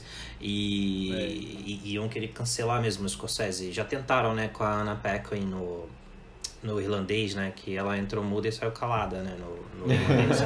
e aí o pessoal, verdade, pessoal pegou no pé. Uh, mas é interessante isso que o Pedro estava falando sobre Hitchcock. Tem alguns momentos na cena dos fogos de artifício, quando a tela fica mudando de cor, o que vê também das, das, sensações da, da Jessica A Lange. cena do batom, cena. né? A cena do batom também. Isso, e misturando uhum. com as cores dos fogos, aquilo pode ser Hitchcock, mas o Scorsese... É, o Scorsese tem uma, uma assinatura tão forte que eu vejo ele homenageando e não parece que ele está possuído pelo por quem ele está homenageando. Ele consegue uh, transformar aquele filme de gênero num playground pessoal dele. E, e ele faz o que quer com aquilo. Como a gente estava falando de Hugo Cabret agora há pouco, um filme infantil, não é tão infantil, por exemplo, quanto o Pestinha, que aparece numa, naquela cena do cinema que o De Niro tá com um charuto rindo no cinema e fumando. Aquele é o Pestinha. Uh, é um filme infantil, o Cabret, mas de repente você vê que ele quer falar de Georges Méliès no filme, ele quer falar de cinema. É, tem essa virada de chave, o que ele quer falar mesmo é cinema. Até aquela questão do menino no relógio, uh, quando ele olha a estação, é a tela grande. E quando ele vai para outro lado é a telinha. Na estação é a tela grande. E do cinema. Uh, tô viajando aqui para dizer que eu acho que ele, ele, ele segue sendo Martin Scorsese num filme como Cabo do Medo, embora seja incomum para a carreira dele, mas ele segue sendo esse diretor. Diferente, por exemplo, quando um panaca do David O. Russell vai tentar fazer American Hustle e quer ser Scorsese o tempo todo e não é, e faz aquela palhaçada, né? Mas aí eu deixo essa provocação para vocês. Gostei, gostei. Mas é, é a diferença. é a diferença de você ver um filme dirigido por um bom diretor, né? É, chega a dar gosto de você ver ele trabalhando com gosto também. É, eu acho que talvez não só nem só bom diretor. Eu tenho uma coisa assim, o cinema americano ele parece muito travado, sabe? Quanto mais a gente assiste filmes de fora, assim, você vê as pessoas eh, tendo outras ideias, outras perspectivas. A gente falou semana passada, ou foi semana retrasada, semana retrasada de Wong Kar Wai, do filme dele Anjos Caídos. E ele é muito mais é, interessante assim, porque você ele vê, você vê ele filmando de outra maneira, sabe? O que ele está querendo mostrar ali. Tem uma autoria, mas também tem é, é uma maior liberdade, eu acho, sabe, para você experimentar coisas. E aqui Scorsese faz realmente, ele experimenta muita coisa. É, e, e, você não, isso não é comum. Parece, sei lá, parece muito mais um filme francês do que um filme americano, assim, nesse, nesse sentido, assim, de, é, de, dessa liberdade toda, sabe? E aí é legal, ele vai pegando, pô, tem umas coisas ali que são muito gore pra você, e, e pra você é, linkar, assim, com a história. Eu, eu, acho, eu, acho, eu achei legal essa, essa, essa ideia dele. Assim, é, é uma pessoa que ele é muito bom, ele é ousado também, sabe? E ele tá ali pra. É, é, ah, velho, é, é, muito legal. E assim, a gente comenta também que, tipo, a maioria das pessoas que a gente comenta aqui que são de fora dos Estados Unidos se inspiram muito nele, sabe? É, é aquela pessoa que realmente muda muito o cinema. Tô sentindo que Matheus tá virando fã, hein? Vocês acham que. É porque Matheus era hater? Ele, ele era o que dizia que Scorsese só fazia filme de máfia. De máfia. É, é, os filmes que eu conhecia dele eram esses, né? Não, porque eu, eu acho assim, né, que. Uh, ele transita entre os gêneros e, como eu falei, ele transforma aquilo num playground dele. Uh, vocês acham. Se ele, se ele tentasse uma comédia, sabe? Ele já fez musical. Uh, se ele tentasse uma comédia, ele dirigisse um senhor estagiário. Como vocês acham que seria um filme do Martin é, Scorsese eu, eu com aquele roteiro? Que comédia, não sei se é uma coisa que combina tanto com ele. Ele disse, ele disse que os bons né? companheiros é comédia. É... ah, não, não deixa de ser, viu, em alguns momentos. O Lobo de Wall Street. É, em alguns momentos é, é comédia é, fica com é, assim, é bem engraçado. É, o Lobo, é. é. Ele tem um jeito tão bem único de ver comédia também.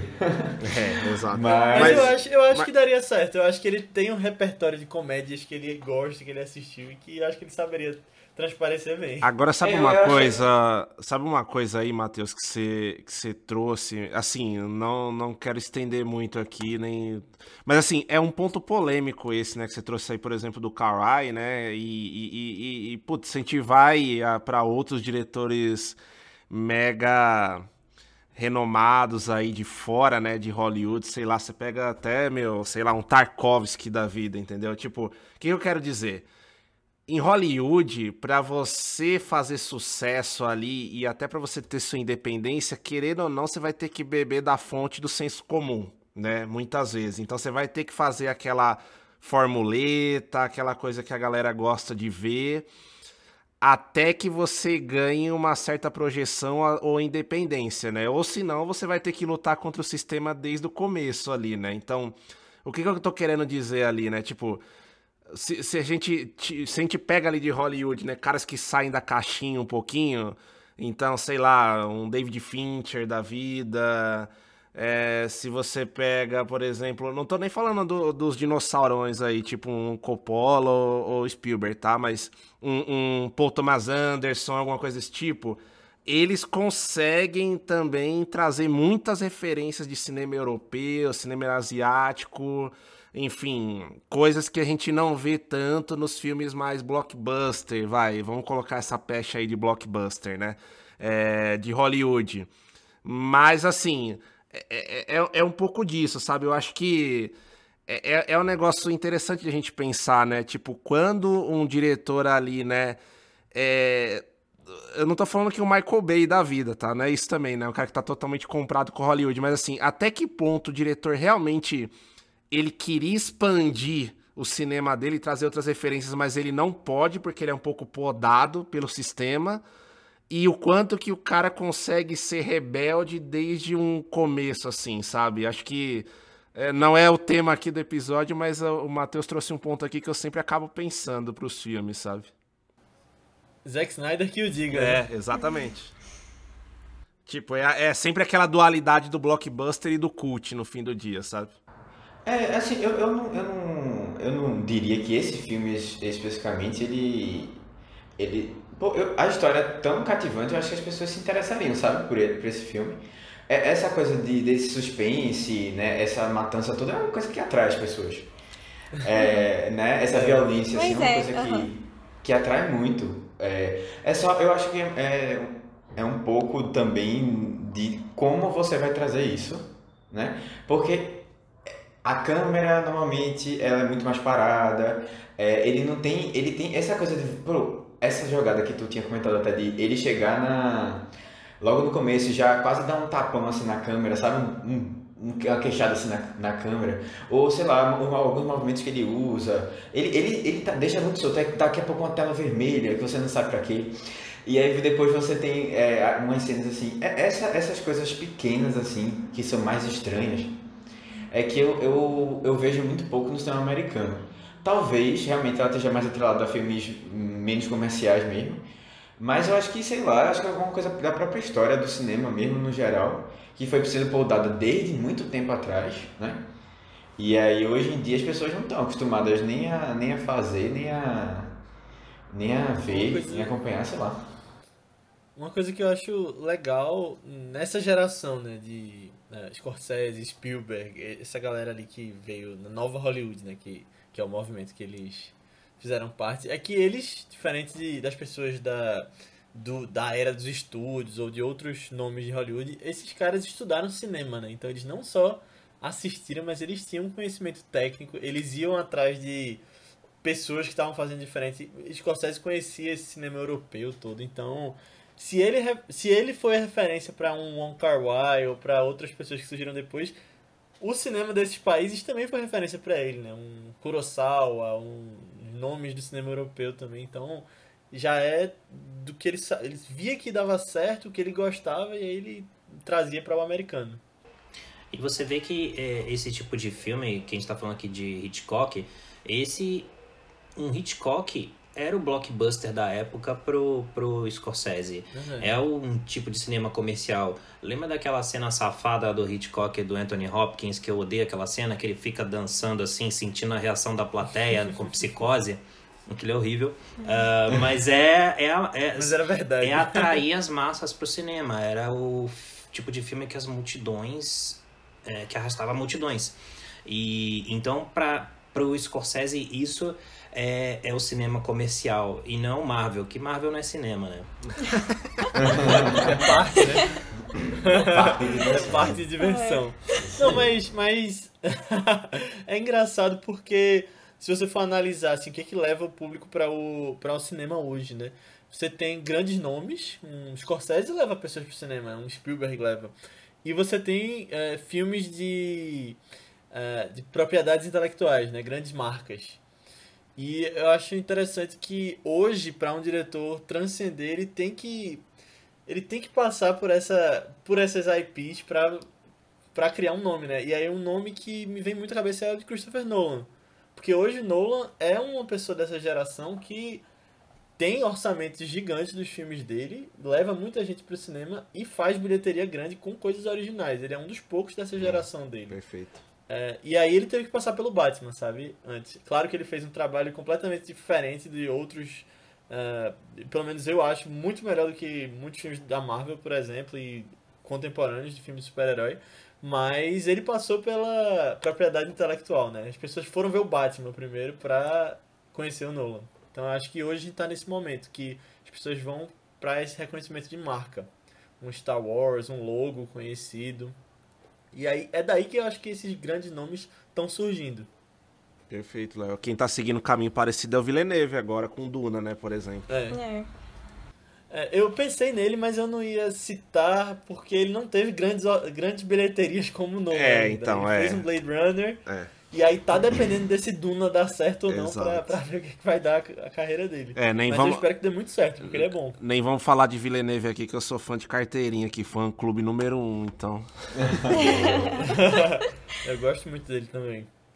E, mas vai dar certo esse Duna. Aí vai ter Duna 2, aí. Tomara, tomara. Pensamento positivo. E o que, que vocês acham desses termos que a gente usou muito aqui hoje? De, ah, mas não é o melhor do Scorsese. Eu penso assim, uh, quando a gente assiste a um filme e, e ouvimos opiniões como ah, mas não é o melhor do Martin Scorsese. Ninguém vê um filme do Sam Mendes e fala, é, mas não é o melhor do Sam Mendes. É assim, embora muitos digam, ou venha à cabeça agora você falar que é beleza americana, por exemplo, talvez outros nem lembrem que ele é o mesmo diretor de 1917 e, ou o cara que fez Beleza Americana fez Skyfall, entendeu? Então, uh, eu acho que isso é um privilégio. Eu acho que é um baita elogio falar ah, gostei, mas não é o melhor do Scorsese. Isso é para pouco, sabe? Eu ouvi muito recentemente isso, por exemplo, de um irlandês.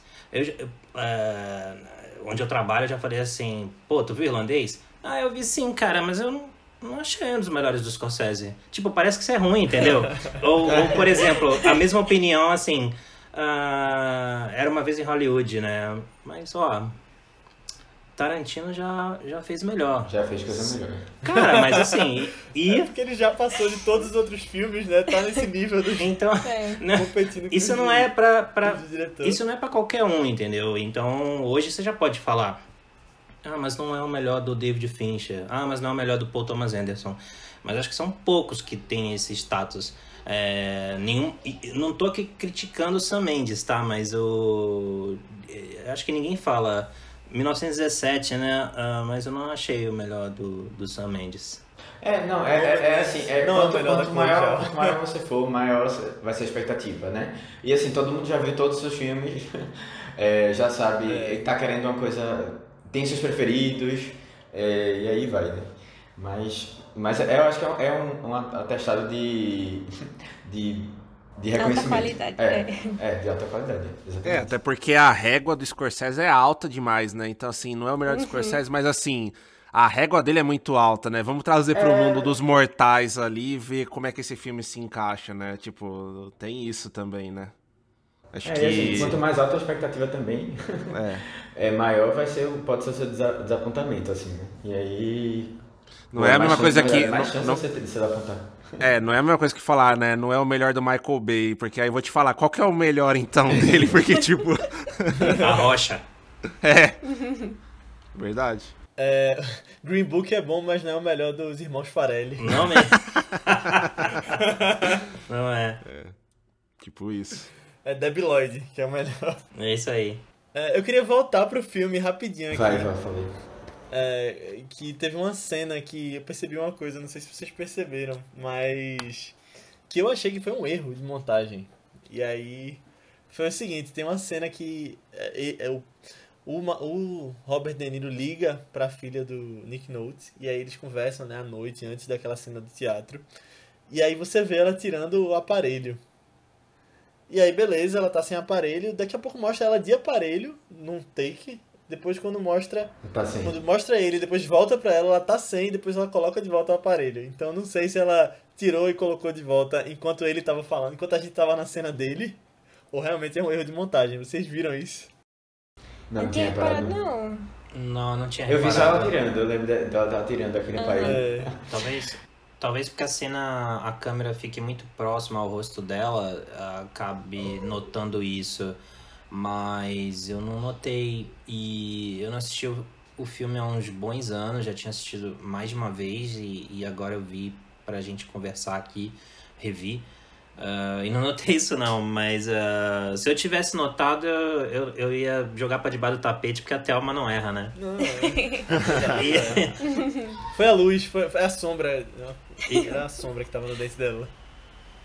E tem, tem uma coisa que eu vejo disso também, é, eu sei que não foi o caso aqui, que já, que, pelo que a gente já falou do filme até esse momento, mas esse negócio, eh, não tô falando da gente aqui, mas por exemplo, esses caras ficam procurando o erro, né, e faz canal pra isso, fala assim, você não viu o erro nesse filme. Cara, esses caras É. não assistem ao filme, eles ficam procurando esses É, pelo em ovo, e é. assim, eles não, pergunta pra eles o que, que eles sentiram vendo o filme, ou sobre o que é o filme, eles não vão nem dizer. Não É, vão saber dizer. é, é, é igual, Otávio, eu assim. falo na maldade se- mesmo. Eu, não sei se, eu, eu não sei se tem gente aqui que gosta, ou até os ouvintes aí, mas, meu, o que me dá raiva, meu, é quando você tem aquele filme assim, aí, tipo, veja o final explicado, meu. Na hora que eu vejo Ah, isso, é. cara. Verdade. A gente vai explicar aqui o final do Cabo do. Medo? A gente É. vai explicar, a gente vai explicar o final, a gente vai Final comentar, explicado. reacts, é isso aí. Pelo amor. é, Porque, tipo, cara, se tem uma das coisas assim, né? Tipo, que eu acho que é clássica, assim, a partir do momento que, que o autor daquele filme, né, ou toda a equipe e tal, traz aquele filme pra gente, aquele filme não é mais das pessoas que fizeram, é também da. É, é- são das pessoas É. ali, mas é também da gente. Então, assim, a gente se apropria do filme, né? Não tem essa de final explicado, tipo. Né? É quase uma E cada espectador É, uma imbecilização. É uma, sua- é uma imbecilização, né? De todo o conteúdo ali, mas enfim. E, e eles sabem quando pegar esse tipo de filme. É o filme que geralmente atrai as pessoas. Pode não ser de um apelo de o Vingadores Ultimato, mas um, um- um- certo apelo comercial num filme eles já fazem esses. Entenda o final, final explicado. Você pode dar um Google, não precisa ver os vídeos, mas você dá um Google e tem sempre isso. E, e eu acho que todo mundo aqui já checou esse tipo de artimanha, né? Então, é, em algumas dessas discussões fala, entenda o final do filme X. E aquele filme tem um final de duplo sentido, talvez triplo. E aí você lê a explicação e o cara fala as três, quatro e fala, então, pode ser qualquer um desses, tá bom? E, e é isso, assim. Falou, galera, clica no sininho, ativa Eles o mesmo, canal. eles mesmo se matam, se sabotam. Você já deu, já deu a visualização pra ele, É. né? É o famoso clickbait, é o clickbait. Clickbait, é. Mas é, é isso que tu falou, Pedro. Cada espectador leva a sua bagagem também, né? Então, eu vou ver um filme de jeito diferente que você, ou que o Otávio, que o Matheus, que a Aninha, porque a gente teve momentos diferentes da nossa vida que nós podemos trazer referências e acho, acho legal isso. É como tu falou, o filme não é mais do criador, né? O filme é de quem tá assistindo agora.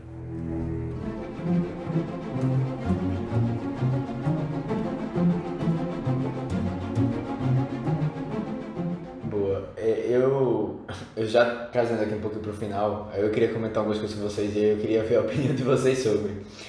Primeira coisa, é, você tem duas pessoas mortas na casa, certo? Depois que ele aparece lá. É, uma, de novo, a mulher, você nem vê, né, que ela morreu. Você só soube depois, porque a filha perguntou sobre. Mas aí o cara tá toda aquela cena, né, o detetive particular que eles contratam. É, e aí eu me perguntei, por que não chamar a polícia naquele momento? Mas eu acho, eu acho que é porque é, o Robert De Niro já tinha dado jeitos e mais jeitos. Aí ele tinha ordem de restrição, e aí ele contornava. E aí eu acho que eles estavam tão desesperados ali que ah, eles acharam também que a polícia não ia ajudar. Não ia ser o suficiente. Se você olhar direitinho, é, a ideia toda ali era para ganhar um álibi para que é, ele matasse, né? O, Robert, o personagem Robert De Niro e eles tivessem, assim, a justiça tivesse a favor deles, né? E ou seja, eles estavam querendo de, alguma, querendo de uma forma ou outra contar com a justiça ali, né? E aí eu, eu não sei, eu achei um pouco precipitado, assim, eles saírem, eles não avisam nada, tipo, você vai deixar um corpo morto lá por dias, porque eles vão passar umas férias no barco. É, eu, eu, eu- Não, e eles estavam fugitivos, né? Depois. Exato, porque É. eles foram. mexeram na cena do crime também, né? E É, um crime, um crime que a, a, a, a, toda, todo o desenho desse crime passa por uma solução criativa que remete à psicose, né? O Vestido, sim. É. Vestida para Perfeito. Matar, de Brad ideia. Palma. Perfeito, tá. É, e, e- e sabe uma coisa também que, que você comentou aí, Matheus, desse ponto? Na verdade, nem me pega tanto esse ponto, tá? Porque assim, querendo ou não, meu, personagem, né, o Max Cady, ele ficou 14 anos estudando e ele é muito inteligente, né? Tipo, ele consegue. Tudo bem que aquela parte de ficar esperando no muro ali olhando é, é meio bizarro, é engraçado, né? Se vestir da, da, Da- da empregada. É, É, então. também. Mas assim, tipo, é, ele é inteligente, ele conseguiu tangenciar ali tudo, né? É, ficar perto ali, mas nunca ter é, evidências ou provas legais ali que tava, né, cometendo um crime, alguma coisa. Tava mais no psicológico mesmo, como a gente comentou aqui. Então, assim, eu acho que é um pouco disso também, né? Se, se ele. Tudo bem, né? Ele dá um passo em falso ali, né? Mas se o filme se apropria, pega aquilo, aí o Max Cady já não seria tão inteligente assim como a gente. Como todo o arcabouço do filme constrói, né? Só que aí, ao mesmo tempo, a família vai lá pro barquinho, vai pro Cabo do Medo e o cara fica no escapamento do negócio lá, a viagem inteira do carro. né? Essa sim, isso, essa isso sim aí, é a isso cena. aí, não, a- amarrado com um cinto. Essa é aquilo hora. ali pra mim, por uma estrada imensa, e- aquilo ali pra mim, assim, é, eu, eu, Hoje, pelo menos ele fica cansado depois. Você vê ele dando. E sujo, né? Ele fica cansado e sujo, mas aquilo ali pra mim não rolou. E eu, eu, eu acho assim, é uma dica aqui, quem estiver assistindo o filme pela primeira vez, não se preocupe com esse final. Tipo, não se apega a detalhe, porque se você se apega, eu acho que você perde muito, feito eu perdi. Mas eu história, acho, sabe? é, é, eu acho que ele vai, ele vai é, torturando todos eles de uma forma tão intensa é, é, psicologicamente, depois vai partindo para agressão física, uh, que ali eles não acreditam mais em polícia, eles viram É. que aquela era a chance, e o filme tem uma preparação para essa emboscada pro Max Cady e dá errado. Então ali, cara, não tem jeito, o cara é o demônio. Então É, vamos tá. fugir, eles vão ficar sem saída, entendeu? Sem saída e vão pra Moana 30 anos antes. É, não, e aí... O barco eu chama Moana. É, É verdade. o ba- Eu reparei nisso, é. Agora, eu, eu fiquei assim, tipo, tá, beleza. Aí vocês têm, você tem que sentir esse, medo todo, você vai passar uma semana e vai voltar pra vida normal. Não vai, tá ligado? Tipo, ele, ele se, se- mesmo que ele tivesse entrado no, ficado embaixo do carro, né? Ele poderia estar na próxima semana, quando eles voltassem lá na casa esperando. Porque o corpo ia estar É. lá, eles não tinham feito nada. Sabe? É uma coisa assim que eu, É, que eu é, pensei é, pensando, é meio desespero. irracional. É o desespero pelo desespero. E aí, beleza, você tem uma situação desesperadora, você tem uma situação impossível, que é ir embaixo do carro, pela estrada toda. E aí você começa a ter umas Indiana cenas, Jones, né? assim, Parece Indiana Jones. Né? É. é, é, é, é a cena de que ele, ele. Aí começam as cenas do barco em si, né? Que é toda aquela luta. E é aquela tempestade imensa que eu disse, pronto, eles estão no alto mar, naquela tempestade, sabe? De tipo ondas de 30 metros de altura. E, e No Cabo do é Medo. um negócio assim que eu disse, calma, gente. No vamos- Cabo do Medo. É, não, esse cabo do medo realmente, viu? Assusta. Essa coisa do, dele embaixo do carro, é, só queria puxar aqui duas coisas. Ah, ele provou. Acho que quando chega aquela parte do filme, você já sabe quem ele é, né? Ele fala tanto do que ele passou na prisão e quantos anos ele passou ali, que aquele teste de resistência pra ele é nada. E, e eu queria ter visto esse filme no cinema na época, queria ter voltado no tempo pra ver. Que reação. ou você vai embora naquela cena, ou você já tá tão compenetrado, tão envolvido, que você acha que a reação no cinema, na, um cinema cheio, teria feito assim, ó. Ah! Sabe? É. Vi o cara ali embaixo do carro. Não ó. acredito. Sabe, sabe aquelas sessões? Eu tô, eu tô com saudade de cinema aí, eu tô lembrando de algum. Dá uns gatilhozinhos. Sabe aquela sessão que tem uma pessoa que fica em algum lugar da sala, que fica rindo bem alto, que fica até atrapalhando? Às vezes eu É acho que isso. essa pessoa. Ela teria tido uma boa reação nessa Mas, cena. mas sabe uma, Ah, tá de brincadeira. Mas, mas sabe uma coisa, assim, pessoal, de, de cenas engraçadas, assim, né? Tudo bem que o teor do filme passa, passa longe disso, mas, meu, sério. Apesar de toda aquela tensão no fim, aquela cena do barquinho, que parece barquinho de papelão, cara, é muito engraçado ali da 91. correnteza. É, a- a- o- o- e não é nem só questão de efeito especial, assim, mas tipo, sei lá, tipo, é, pra Não, é mim tudo, deu uma. os acontecimentos, né? Tipo, É. ah, ele, é, a arma que ele botou na água funciona bem depois, sabe? É, eu fico assim meio... Umas coisas assim... E aí, é engraçado que tu falou isso lá do, da comédia, mas o próprio personagem do Robert De Niro é aquele, esse cara chato que ri no cinema e fuma. Ah, é. Exatamente, ele é, É. esse personagem. É mesmo. Vocês acham. Vocês estão dizendo então que se existisse Twitter em 1991, é, essa cena do carro seria tão avacalhada quanto a cena da, da geladeira em O Reino da Caveira de Cristal? Ah, é Acho uma que seria- boa, viraria meme. Viraria- é, eu acho que viraria um pouco mesmo. Porque realmente, assim, são muitos acontecimentos impossíveis. Persistência. É, É. impossíveis, que aí você fica, caramba. E, Via- e ia virar um sticker. Ah, E mas- ele vai, ele vai fundo, não acaba, né? Tipo, é uma cena após a outra, e a outra, e não tem um respiro, e o cara sobrevive, sobrevive, sobrevive, sobrevive, sobrevive. Até que no final, o cara tá ali à solta, e você não sabe se ele vai voltar ou não pra perrear ainda o pessoal. Mas sabe, Porque mas sabe uma coisa assim? onda cara, que né? pegou ele, puxou, sabe? E a pedra não conseguiu cravar na cabeça dele.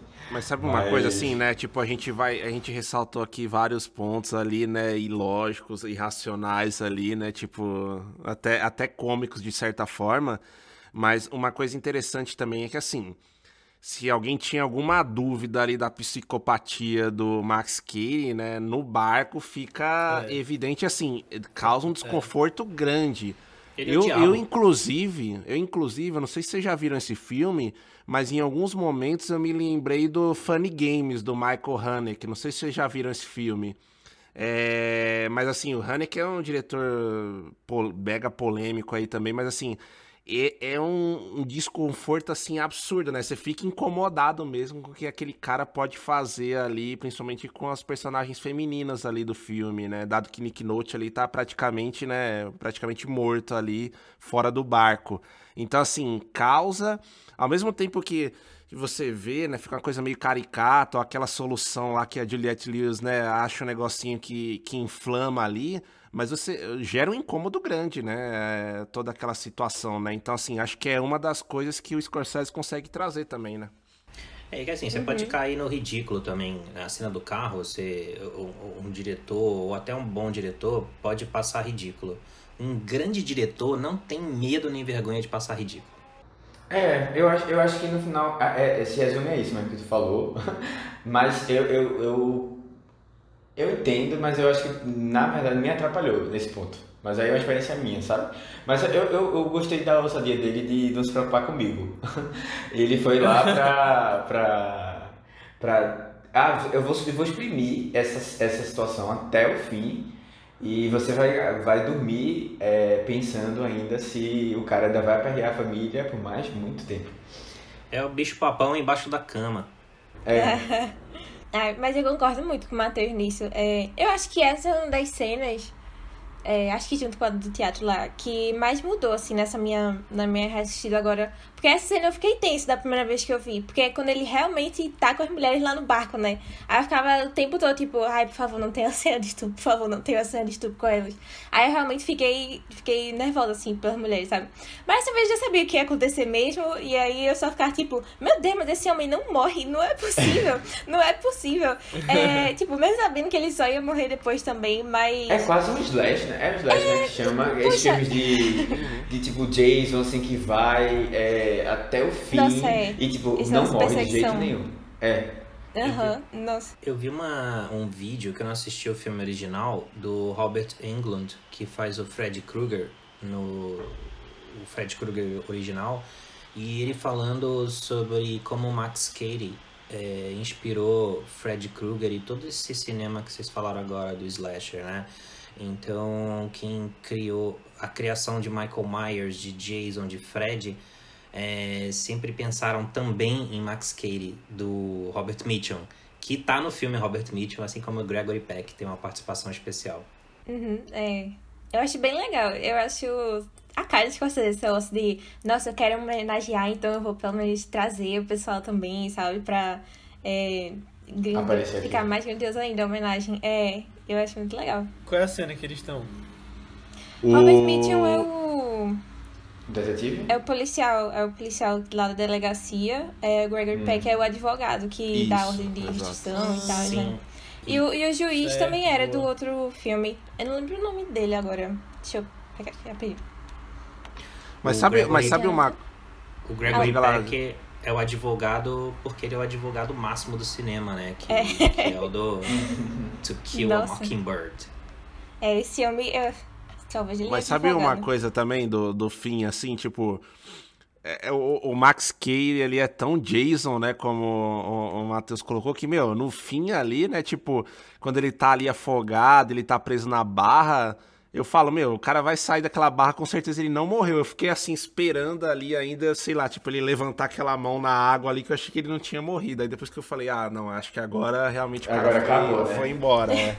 Mas é engraçado, né? Engraçado esse ponto. Não, mas eu acho legal o que tu tinha falado lá no início do podcast, Pedro, que você ainda fica com. Assim, não nessa cena, né? Mas essa cena do barco, que ele. É ele confessa tudo, né? Fala, fala com o advogado sobre o que aconteceu, mas durante o filme todo você tinha aquela dúvida, né? Será que ele tá sendo inconveniente por causa da injustiça que, foi, que aconteceu com ele?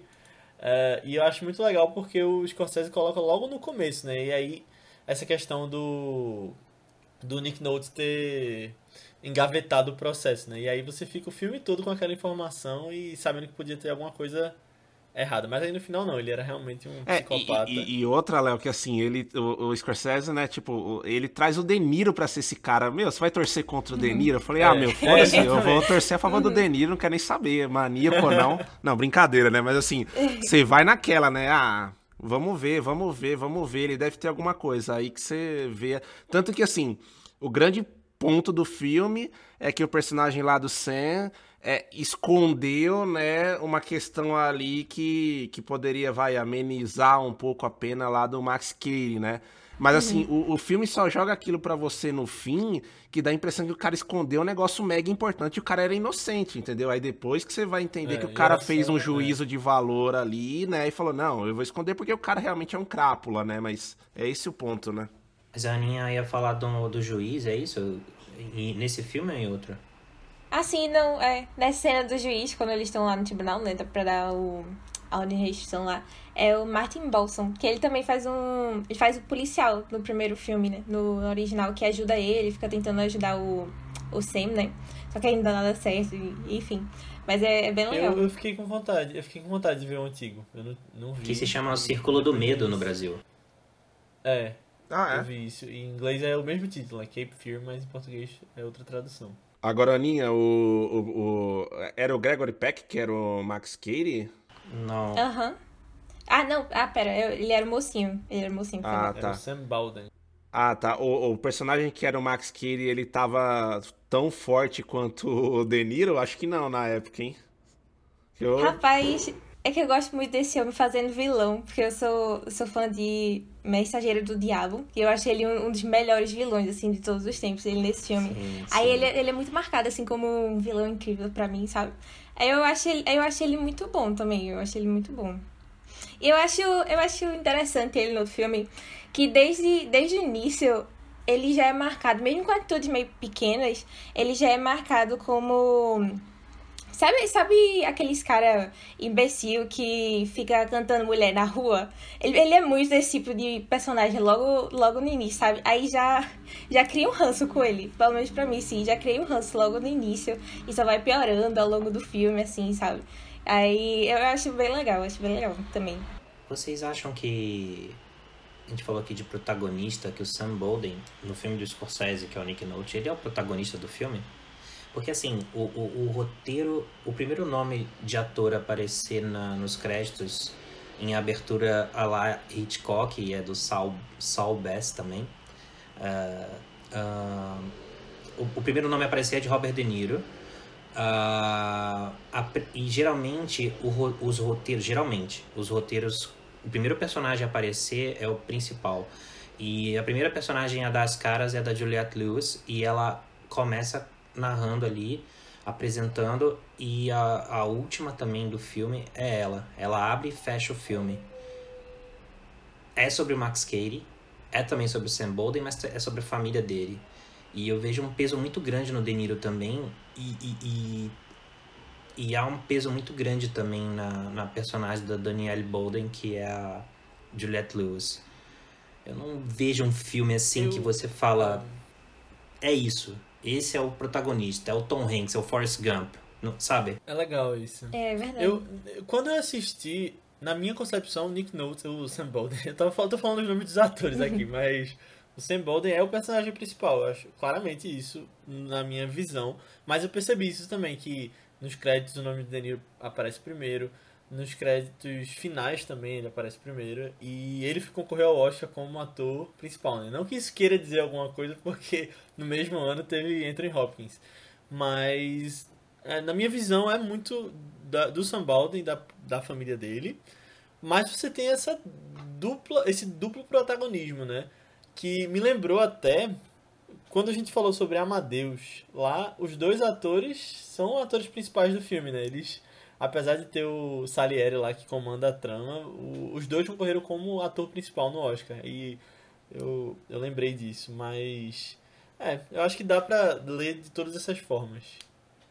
Na, na no, no final, uh, o personagem do Nick Nolte, o Sam Bolden, eu não tinha percebido isso das outras vezes e fiquei com essa sensação. Eu não voltei à cena, mas ele tá com as mãos machucadas também, ele não tá só com sangue nas mãos. E também tem esse sentido figurado do, do homem com suas mãos estão sujas de sangue, sabe? No, no sentido metafórico. E aí ele coloca a mão dentro d'água e quando ele tira a mão de dentro d'água, uh, não tem mais sangue, lavou, purificou E, e eu acho que ele tava com cortes nas palmas das mãos. E quando ele retira a a mão da água, não tá com sangue e também não tá mais com a ferida, como se tivesse sido curado, purificado pela água divina, vai. E não sei, eu fiquei com essa sensação que não era só sujo de sangue, tinha, uma, tinha feridas na, nas mãos dele. É, eu, eu pensei até que ele ia, ele ia trazer uma questão assim de estigma, sabe? Nas mãos, uma coisa assim. Eu já pegando todo esse contexto é, é, cristão, assim, de, de Scorsese, que ele sempre traz. Mas aí quando ele solta, eu fiquei na. Eu disse, ah, deve ter sido algum, realmente eu, eu vi errado, não, mas parecia realmente que tinha um corte mesmo. Umas, umas áreas assim mais. com, com maior quantidade de sangue. É, fiquei na dúvida também, mas aí foi boa que tu trouxe essa reflexão. Eu, eu não percebi isso não, mas se um dia eu- quando eu for rever esse filme eu vou tentar lembrar de prestar atenção nisso. Mas essa coisa de ter as mãos sujas de sangue, ele até fala em outra cena, né, com, quando ele tá conversando, acho que é com outro advogado, que ele não sabe se vai conseguir matar o Danilo, o Max, porque, porque isso vai ficar perseguindo ele pra sempre, né, essa, essa lembrança que ele tirou a vida de alguém. Agora, o filme tem clichês e não tem, né? A gente tá, eu, eu falei aqui uma hora de Supercine. Ah, ele seria bem cortado no Supercine atualmente. ah, mas tem uma cena Tem que mais cara de comenta- corujão ele, mais cara de corujão. É, eu- a gente não, acabou não comentando uma cena aqui, eu acabei de. Eu esqueci de comentar também, que é a cena em que tentam dar um jeito nele, tentam dar uma surra no Max Cady e não. Geralmente você espera o quê? Que ali vai dar ruim pra ele, não que vai acabar o filme ali, mas ele reverte a situação de um jeito que eu não tava esperando. E ele sabe que o Sam Bolden tá escondido ali olhando. E ele dá esse benefício da dúvida a ele, sabe? É porque ainda não, não é hora de tocar nele ainda. É, eu ainda tô dobrando ele psicologicamente. É verdade. Agora nessa cena, eu, eu imaginei que ele fosse ganhar ali dos três. Sabendo como ele era como personagem ali, quando eles começaram a bater nele, ele caiu no chão, eu já pensei, não, ele vai reverter aí, vai acabar com esses três aí. É, e, e ainda naquele ponto, né, Léo, da dubiedade ali de você ainda não ter, eu pelo menos, né, não tinha certeza que ele era o grande vilão ali da história, eu tava torcendo pra ele, eu falei, puta, meu, emboscaram o cara, não é possível, meu, eu vou matar o cara aqui, né, tipo... Cara injustiçado. É, é, tipo aquela coisa ali, né, de tipo, meu, pega lá, pega lá o Samboren mesmo, pega ele lá. Mas é isso. Alguém tem mais algum tópico aí? Algum que a gente não falou? Eu acho que acho que a gente falou bastante Acho que foi bem, né? filme, né? Foi, pô. É. uhum. Até imaginamos um pouco de Cabo do Medo 30 anos depois, né? Eu ainda acho que eu acho que eu, Cabo do Medo 2. é, ou três, né?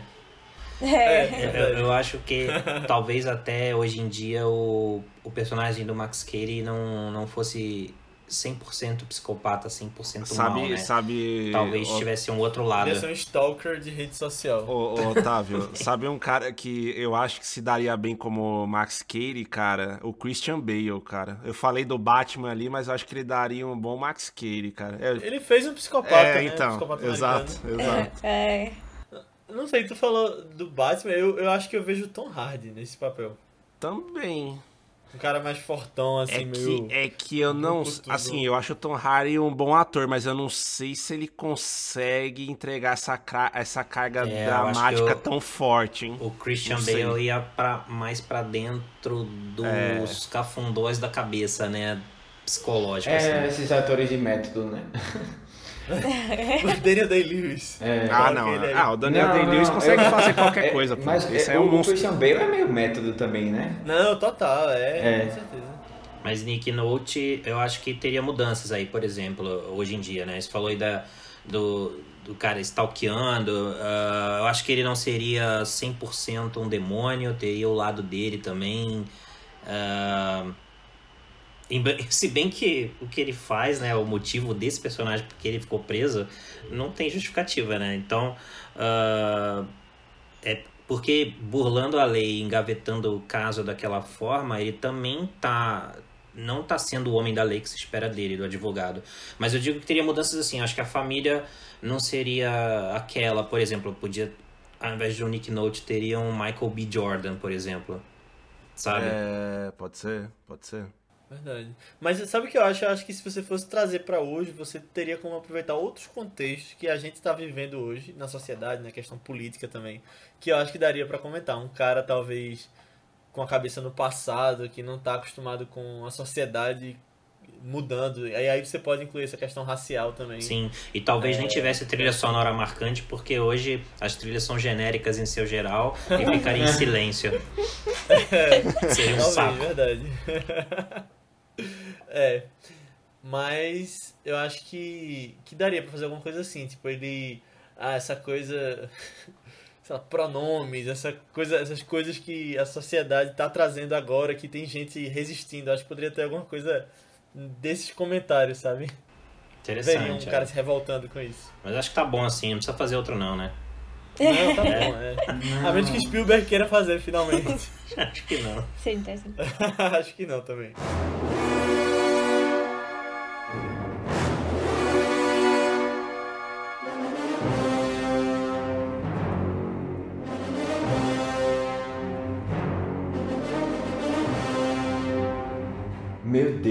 O Kate conseguiu enlouquecer o Bolton de vez. Que ideia péssima essa dele de fugir com a família. Ele devia ter vindo até aqui. Ah, mas o cara tava desesperado, né? Acho que ele não tava conseguindo pensar direito depois de ter visto dois assassinatos. Eu só espero que agora dê pra gente finalmente prender esse Max Cady. Isso se a gente encontrar aquele safado, né? Ah, provavelmente o vigarista deve ter dado um jeito de seguir o pessoal. Então bora encontrar eles. Se você não veio pra cá, pode ser que tenha outro lugar que faça gente sentir mais seguro. É, pode ser uma outra residência, talvez. Um lugar mais afastado. Jared, espia só. Eu vi aqui no sistema que ele tem uma casa flutuante. Parece que é ancorada em Cape Fear. Que tem um. Umas pessoas chamam de Cabo do Medo. Eles devem passar as férias de verão lá. Só pode ser isso. Vamos!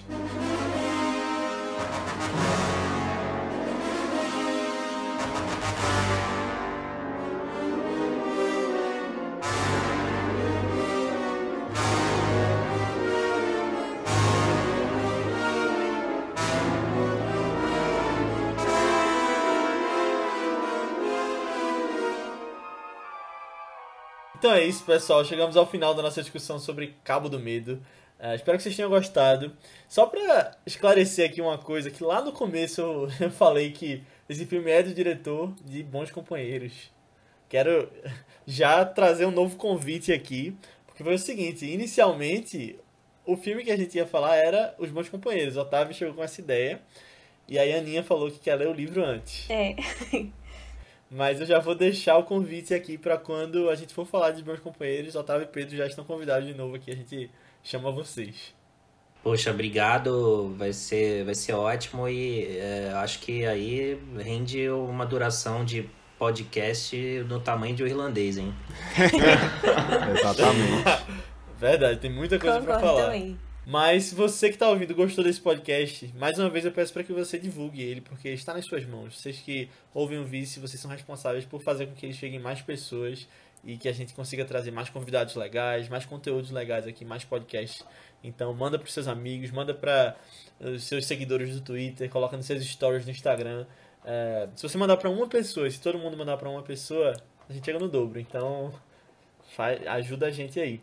Uh, se você gostou, você pode vir falar com a gente sobre feedback sobre o episódio, comentários sobre o filme, ou até sugestões de próximos filmes no nosso grupo do Telegram. Otávio tá lá, eh, Pedro não tá lá, mas a gente convida você para entrar também, Opa. se quiser. Com Só certeza. procurar por ViceBR no Telegram, a gente fala sobre filmes lá, o que tá assistindo. Eh, o pessoal que escuta, a gente fala sobre os podcasts, eh, notícias também, então é bem legal. Você que tá ouvindo vai ser muito bem-vindo lá. Ou você pode falar com a gente nas redes sociais do Vice, que são ViceBR no Twitter, Instagram, Letterboxd, YouTube, Facebook. Onde você procurar, a gente tá lá. É só mandar uma mensagem que a gente responde. Ou nas nossas redes pessoais, que são Matheus qual é a tua? É Matheus com TH, BCF3, tanto no Twitter como no Instagram. Aninha. No Instagram eu tô como underline Ninha Guimarães e no Twitter Marvelous MS Ana. Isso, eu tô com o Léo A. Albuquerque, tanto no Twitter quanto no Instagram. E vocês, Pedro e Otávio, onde o pessoal pode encontrar vocês? Tanto vocês quanto o podcast. Bom, pessoal, aqui a gente tá assim como vocês aí na maioria das redes sociais, no arroba era uma vez em São Paulo, era uma vez em SP. A gente tá no, no Instagram, no Facebook, assim. É, no Twitter a gente tá como arroba euvesp. É, a gente tentou colocar Parece o... nome de faculdade. É, exato. A gente tentou colocar o Era Uma Vez em São Paulo ali, mas o Twitter, enfim, já devia ter uns 5, 6 lá com esse nome. Então, tivemos que ir para a solução das iniciais, tá? E aí, enfim, também fiquem à vontade lá para ouvir os nossos episódios, para comentar ali com a gente, sugestões e coisas do tipo. É, e eu, no meu pessoal, eu tô no arroba PLRVDN, também as iniciais de todo o meu nome completo aí. E passar a bola aí pro Otávio. Uh, eu tô como no Twitter, que é a rede que eu mais gosto, como arroba hollywoodiano. Uh, tem o Instagram também, arroba hollywoodiano. E o outro Instagram, arroba otávio.almeida. Uh, eu queria só complementar aqui, agradecer ao Pedro por me apresentar aí esse mundo dos podcasts, pelo convite aí, que ainda é recente, minha participação não era uma vez em São Paulo e, e conhecer todos vocês aqui. Uh, agradecer o Lucas do 3 é Demais também por fazer parte disso e, e excelente participar aqui com vocês do Vice, que eu adoro.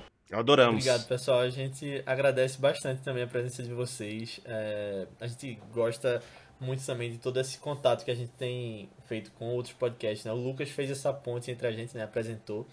Mas a gente tá conhecendo muitas pessoas legais. E o Hora Vez em São Paulo é um podcast muito bom também, que a gente uh, teve um prazer de ter vocês aqui. Agregaram bastante a conversa e queremos que voltem mais vezes. É, já tá marcado. Verdade. Boa. Mas antes da gente ir, eu vou falar sobre o filme da semana que vem. Que conta a história de um homem que está fora da sua terra natal. Ele foi deixado pelos seus pais para fugir de um desastre e ele tem que representar o seu povo na salvação da terra e da espécie humana enquanto se adapta com as responsabilidades que todos os poderes dele trazem ah, pra gente. Agora que eu lembrei qual é o filme. não dá spoiler. Mas o filme vai ser uma grande homenagem também, não só a esse personagem que é icônico ao longo de décadas, quanto a um diretor que infelizmente nos deixou recentemente, o Richard Donner. O filme é Superman, de 1978, e tem muita coisa pra gente falar. Tem outros filmes aí da série que a gente vai tratar na discussão, então não perca. O filme está disponível no HBO Max. É o primeiro filme da HBO Max que a gente vai trazer aqui, depois do, do lançamento do, do streaming.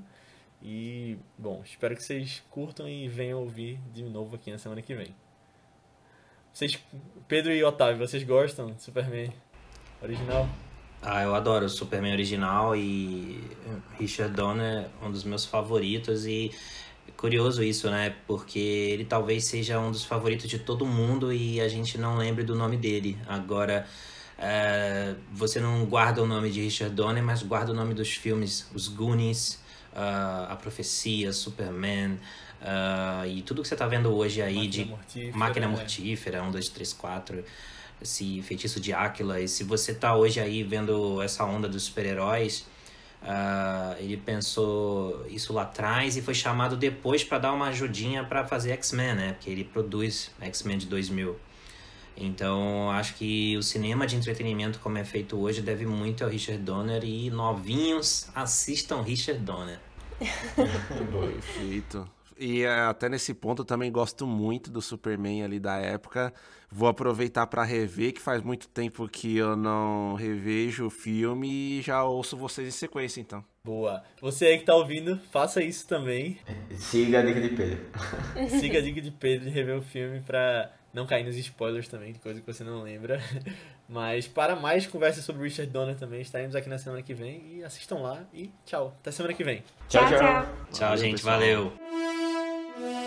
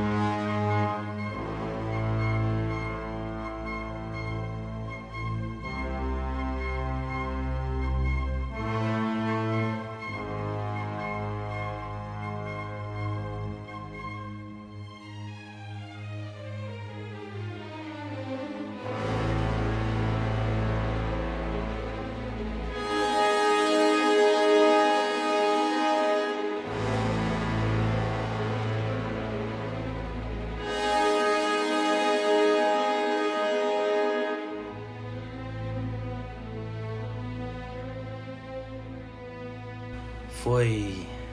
Foi. Foi bizarro. Muito bom, muito bom. Não. A Paula- a É, nossa, é outro nível de atuação. Peraí. É é. Eu, eu, eu brinquei Não do Wolf Maia, mas esperava. alguém fez Wolf Maia aí mesmo. Eu, tá... eu tava pensando no Jared Leto, tá? Muito bom. Boa. Ai, não sabia que tinha um ator do método aqui. É,